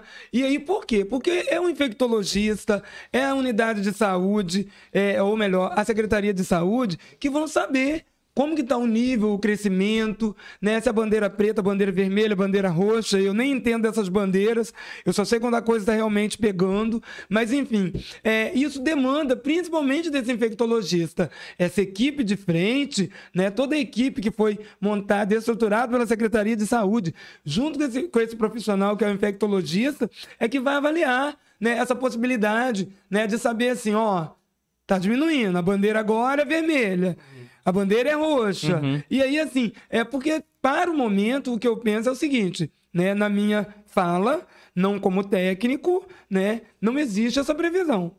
Né? Na minha fala, eu não sou técnico, mas não existe essa previsão. Mas quem poderia responder é o infectologista, juntamente com a equipe da saúde. Porque às vezes a gente olha aqui e a gente vê um movimento muito grande acerca disso. Talvez não seja nem tão grande, mas a gente não entende a parte técnica da coisa, né? É. Ou poderia ser o contrário, entendeu? Às vezes eu vejo, acho que é uma coisa mínima e é uma coisa grande. Então, assim, a pergunta dele é muito inteligente, é uma preocupação minha também, né? Eu Acho que de ainda. todo mundo. hoje. É, mas é interessante. A gente precisa entender e perguntar quando que passa isso. As famílias já não aguentam mais, né? As pessoas já estão meio que- querendo respostas também nesse sentido, porque é, o período de ficar com aula online, tipo, se você conversa com os pais, eles estão cansados. Na verdade- né? Saturados. Tão saturados, Na verdade, a gente Entendeu? entende também o seguinte: olha só. É, é. Cada pai tem um nível, cada pai tem um entendimento. Sim. Imagina você, por exemplo, sendo uma pessoa iletrada. Sim. Como o próprio nome já disse, iletrado. Perdão. Aquele que não é letrado. Né? E aí, assim, essa pessoa ela tem as limitações dela. Sim, né? Também tem isso. Ela não tem conhecimento do processo. E aí, como que essa pessoa se vira dentro de casa? Porque ela tem um filho que está recebendo o material, né?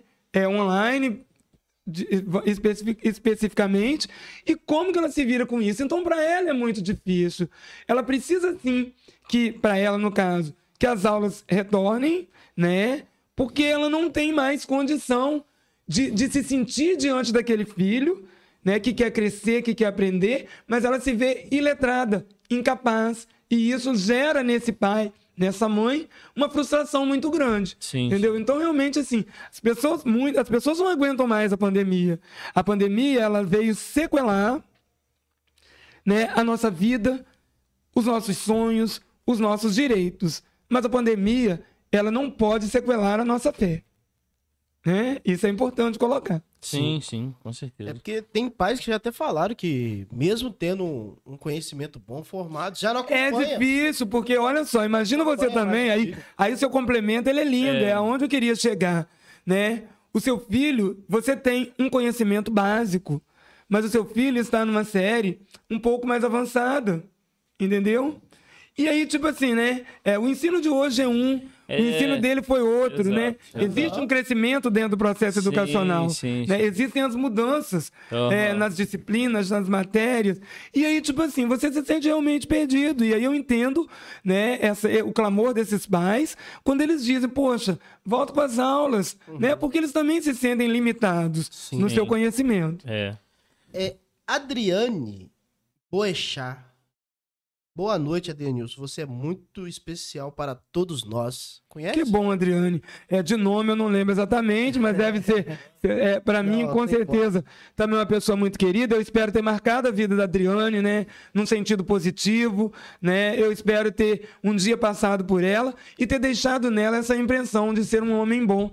Que, na verdade, assim, eu aprendi na vida que bom é Jesus.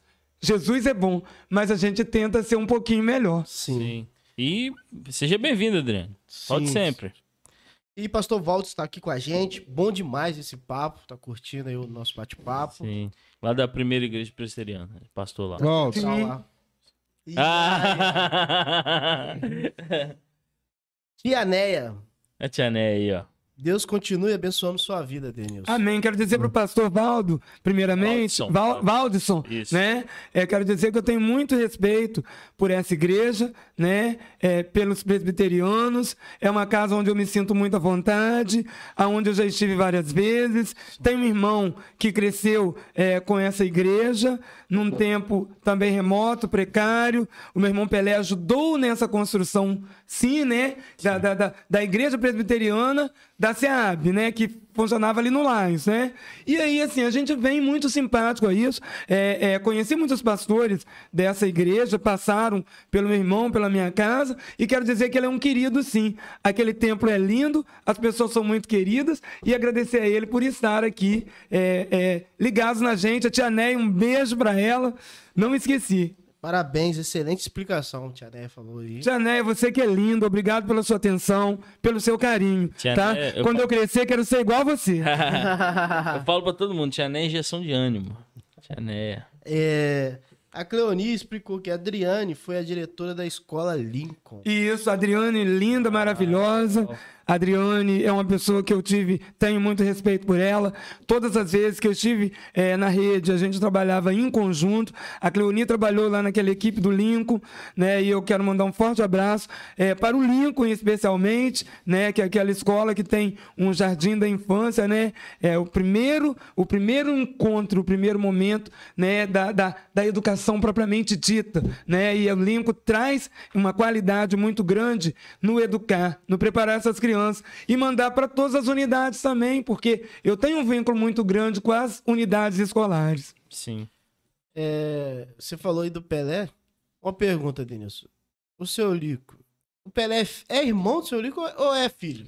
Olha, eu, na verdade. Parece que ele é, ele é Não. cara de mais velho. Eu já acho que ele é pai do. Seu Lico. Ele é pai do Sonico, entendeu? Gente, eu acho, o meu irmão, assim, se ele tiver O assistindo, Pelé adotou. sem dúvida nenhuma. Ele é fala bom... que ele vai viver Olha, eu vou 100 dizer pra vocês. Ele se fala. ele estiver assistindo, é bom que vocês não passem na casa dele. Nos últimos 30 dias, pelo menos. né? Pior que a gente fala isso com ele. Não, mas assim. É querido. A verdade É, é. O, o Sonico, os filhos dele, tá acabado perto dele, pô. Espera um pouquinho. Olha, eu não vou nem me levantar Aí, aí. pra entender. Olha bem, olha pra mim. Olha pra mim. Quem está me ouvindo, tá me vendo. Mas, Gente, olha só. Primeiramente, um homem praticamente, basicamente, cinquentenário. Com esse corpo Sonico lindo. tem. Esse corpo lindo, esse corpo lindo, entendeu? Essa pele maravilhosa, entendeu? É, já ficando grisalho, isso é tudo, são as marcas da vida, eu quero mais. E olha só, esse menino aí desenhando de mim, entendeu? Inveja, inveja, Não, eu inveja. tenho inveja do Sonico, não de vocês. Mas até eu tenho inveja do seu Lico, eu quero chegar lá. Rapaz, é. Bem 91 demais. que Quero chegar falou. lá, vai fazer 91. 91, é. Deus. É bastante tempo. Tia Né falando aqui, rindo bastante, falando que foram criados juntos, menino de ouro, família abençoada e maravilhosa. Que bom, a Neia. É que Tia Né ali, né? Hein? Tia Né morava aqui no É, é do a. Jucinéia Sato. É. É a prima Ah, com certeza. Essa É, família, Tia essa família, essa família Sato é uma família assim, muito querida. É uma das pioneiras aqui no bairro. Esqueci entendeu? Neia. Neide, Sara. Entendeu? Seu Gélio. Tá bom, já Entendeu? falou tudo. Já falei. Deixa eu falar mais. Suíto. O nome do pai da. qual- eu esqueci. Gélio. Já- Não, o Gélio é pai do Márcio. Gésio. Gésio. Isso. Aí, gente, isso é, homônimos. Então é isso aí, né, moleque? É isso aí. Tem alguém não, né? Não, aqui só. Então acabou os comentários. Aí. É... Adenilson, muito obrigado, cara. Eu que agradeço, olha só. Achei que você ia correr. você- Hein? É, Não, você correu. Querido, meu lema é: verás que um filho teu não foge à luta. Ah. Quer deixar o. É o quê? Cantar o quê? Hum? Da mocidade. Ah, É. Não, não, não. Ó. Na verdade, eu sou mocidade doente, né? É. Sou, sou mocidade independente de Padre Miguel, mas eu quero aproveitar então o espaço, já que lá no início eu falei de Maria, né? Aquela linda homenagem. Quem está me ouvindo sabe que eu estou fazendo isso assim, com maior respeito, com maior carinho, por uma cidadã que chegou em Itaperuna, é, vinda de Minas Gerais, chegou ainda, é, talvez adolescente, porque é, é, é, não é tido ainda pelo menos no, ao meu conhecimento, uma- a ideia de uma idade real da Maria, né? Tanto que as pessoas dizem, ah, ela morreu com 90, morreu com 102, morreu com 115, mas a gente também sabe que na época dos primórdios havia todo um desconforto, havia muitas vezes uma pessoa documentação. vezes, às vezes uma pessoa, por exemplo, o meu pai, eu sou nascido dia 28 de outubro e eu sou registrado dia 24 de janeiro. Então, assim, eu. eu que 51 sou, anos, Eu né? que sou. Mas você comemora qual? Hein? 28 de outubro. Mas entendeu? Então, assim, tem essas, essas coisas doidas que o tempo traz pra gente. E a Maria chega a Itaperuna, né? E a Maria se torna uma cidadã itaperunense, embora eu acredito que muita, muitos não é, a agraciaram como cidadã itaperunense. E olha como que a gente perde tempo, né? Eu indiquei para a Câmara de Vereadores, né, para a solenidade de comemoração dos 132 anos de Itaperuna, que vai acontecer dia 4 de julho, se eu não me engano, porque foi adiado. E eu, assim, precisei indicar. Eu fiz é, duas indicações, as quais eu não é, é, me arrependo. São pessoas lindas que vieram, que contribuíram, pessoas que têm uma formação, que têm um caráter. Mas olha como a gente perde tempo também, quando lá atrás, eu não estava na Câmara ainda, mas tanta gente que passou e que tinha esse ícone dentro da cidade, uma mulher pequena, franzina, entendeu? Uma mulher que muitos diziam, ela é doida, nada, ela era vida, tá? Ela só queria ser feliz, né? Muitas vezes com aquele porretinho, né? Um saco que trazia não sei o que, mas trazia alegria. E ela passava pela avenida saudando as pessoas com aquele seu estilo. E ela se tornou realmente assim, é um marco para essa cidade, uma mulher humilde, uma mulher simples, uma mulher que tinha assim loucura pela vida e que marcou as nossas vidas com o seu desejo de viver. Essa Maria linda, que foi cantada pela SEAB em 2003 e que agora eu a canto para fechar aqui o nosso momento, se os senhores me permitirem. Fica claro, né? claro. A Maria tem um jeitinho diferente que mexe com a gente. Oi, gente, que mexe com a gente. A Maria tem um jeitinho diferente que mexe com a gente. Oi, gente, que mexe com a gente simplesmente, simplesmente Maria. Hoje a Seab vem cantar em seu louvor. Um poeta assim falou com amor. Tenho inveja da Maria. Maria, o seu nome principia com os toques da magia na palma da minha mão. Esse verso tão famoso faz seu nome mais gostoso e agita o calçadão de Itaperuna. Tem festa na avenida, oh, ela vem com a Seab, nossa flor mais bela. Tem festa na avenida, oh, ela de azul e branco, a nossa Cinderela. E foi assim que Maria se despediu publicamente dessa cidade de Itaperuna, sem antes ter recebido aí o título de cidadã itaperunense, mas recebeu o batismo de todos pelo carinho, pela simplicidade e pelo ser que era. Muito obrigado a vocês. Obrigado a você, é. cara, por isso. Eu lembro dela. Foi demais. Muito massa. Tô tentando velho. lembrar, Top mano. É, eu estudava no centro, eu lembro dela. Aliás, sempre subia, vinha ali pelo, perto da prefeitura, atravessava, ou subia ali pela Rua da Caixa, ou subia pelo, pelo, pela antiga bibli- biblioteca que tinha. E isso. Oh, ela tem mais de 100. Sim, ela, sim. Acho que ela tem um, ah, uns e aí, a 115 Maria, na anos. verdade, assim, ela. é, o que ela, ela. E a Maria, assim, é importante dizer o seguinte: ela era conhecida de todos, por todos, todos os pseudônimos, né? Que legal ter tantos pseudônimos e ser simplesmente a Maria. Maria Caraca, Maria Maluca, entendeu? Maria Doida.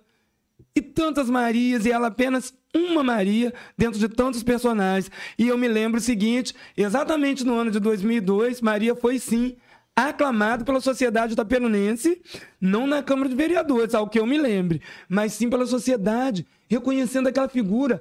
Poemas foram feitos acerca de Maria. Olha que legal! Maria não nasceu em berço de ouro. Maria não era, né, uma rainha, né? Mas assim, era nossa princesa, né? Na sua simplicidade, no seu jeito ímpar de ser, no seu jeito simples de andar, era a Maria, entendeu? E, por incrível que pareça, não poderia ter outro nome. Simbólico. As Marias são mulheres de luta, entendeu? Cumpre ressaltar. Mulheres de luta, né? É o nome dos primórdios e assim, é, tem que ter esse nome para ser realmente é, uma, uma, uma guerreira, né?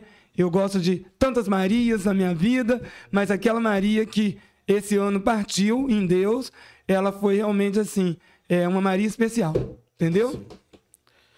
Cara, É. então isso aí. Muito obrigado, Denilson. Tá aí com a gente e por esse homenagem que você fez pra Maria. Seriedade, eu gostei muito. Sim, achei Bonito. massa demais. Massa. Quem escreveu esse? Esse Lembra? samba, Esse samba do Defaria. isso, Defaria. Checheta, isso. Uhum. Defaria e Carlinhos. Xexê. É. Show. Participação Que legal, nossa também, né? Muito legal. Raul de Oliveira, né? Isso, isso. O samba mesmo é composto. Olha, e eu lembro Legal. assim de uma parte que dizia assim: Maria destemida ou aguerrida? Para mim, lição de vida. Você pode acreditar. Maria, com sorriso de criança, vai vivendo a esperança de que um novo dia virá. Maria, você é felicidade, qualquer canto da cidade, seu oi, gente, é de invejar. Caramba, que massa Legal, demais. legal. Muito legal. Galera, É isso aí. é isso aí. Muito obrigado. E, cara, faça uma diferença com a Maria. Ela Isso, marcou a isso. geração, cara. Isso, essa é a nossa tentativa, Isso né? aí é legal demais. É a nossa tentativa. Adorei estar aqui com as canecas amarelas, entendeu? Adorei, entendeu? Adorei água fresquinha, potável, entendeu? Não é do balão, não. Não é do balão. Mas foi um prazer estar aqui, tá? Dizer que eu estou, assim, assim, à disposição Sim, da, da Obrigado, imprensa, obrigado. né? Assim, é, do- de, de toda a mídia, né? E de programas, né? De, de participações, como, como é, é, a- o, o, o podcast de vocês. Eu quero estar sempre presente.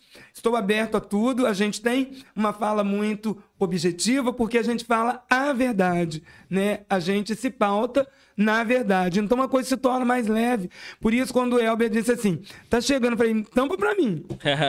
Tampa pra mim, entendeu? Não é porque a gente é o detentor do conhecimento, mas é porque a gente tem, assim, uma forma legal de chegar até as pessoas. Muito obrigado. Sim. Ah, a gente que agradece.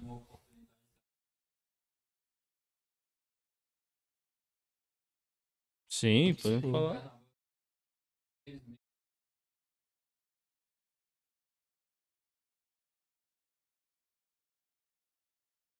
Sim. Sim, sim.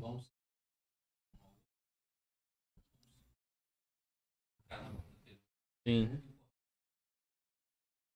É, o nosso amigo aqui, o nome dele é? Winston. É, desculpa, podia ter perguntado pra você, foi mal. Ele tá falando sobre a a questão do carnaval aqui da nossa cidade, né? De carnaval como cultura, né? Não é a bagunça que a gente, como o Joãozinho já falou, casal como, o carnaval como cultura. Isso, de fato, sim.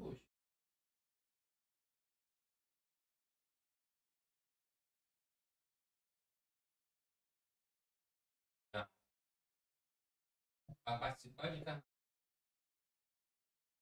Também tem Sim. resgatar isso. Não sou eu, como toda a sociedade quer ver o carnaval.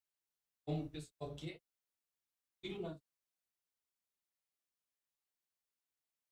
Eu penso assim. Para isso acontecer,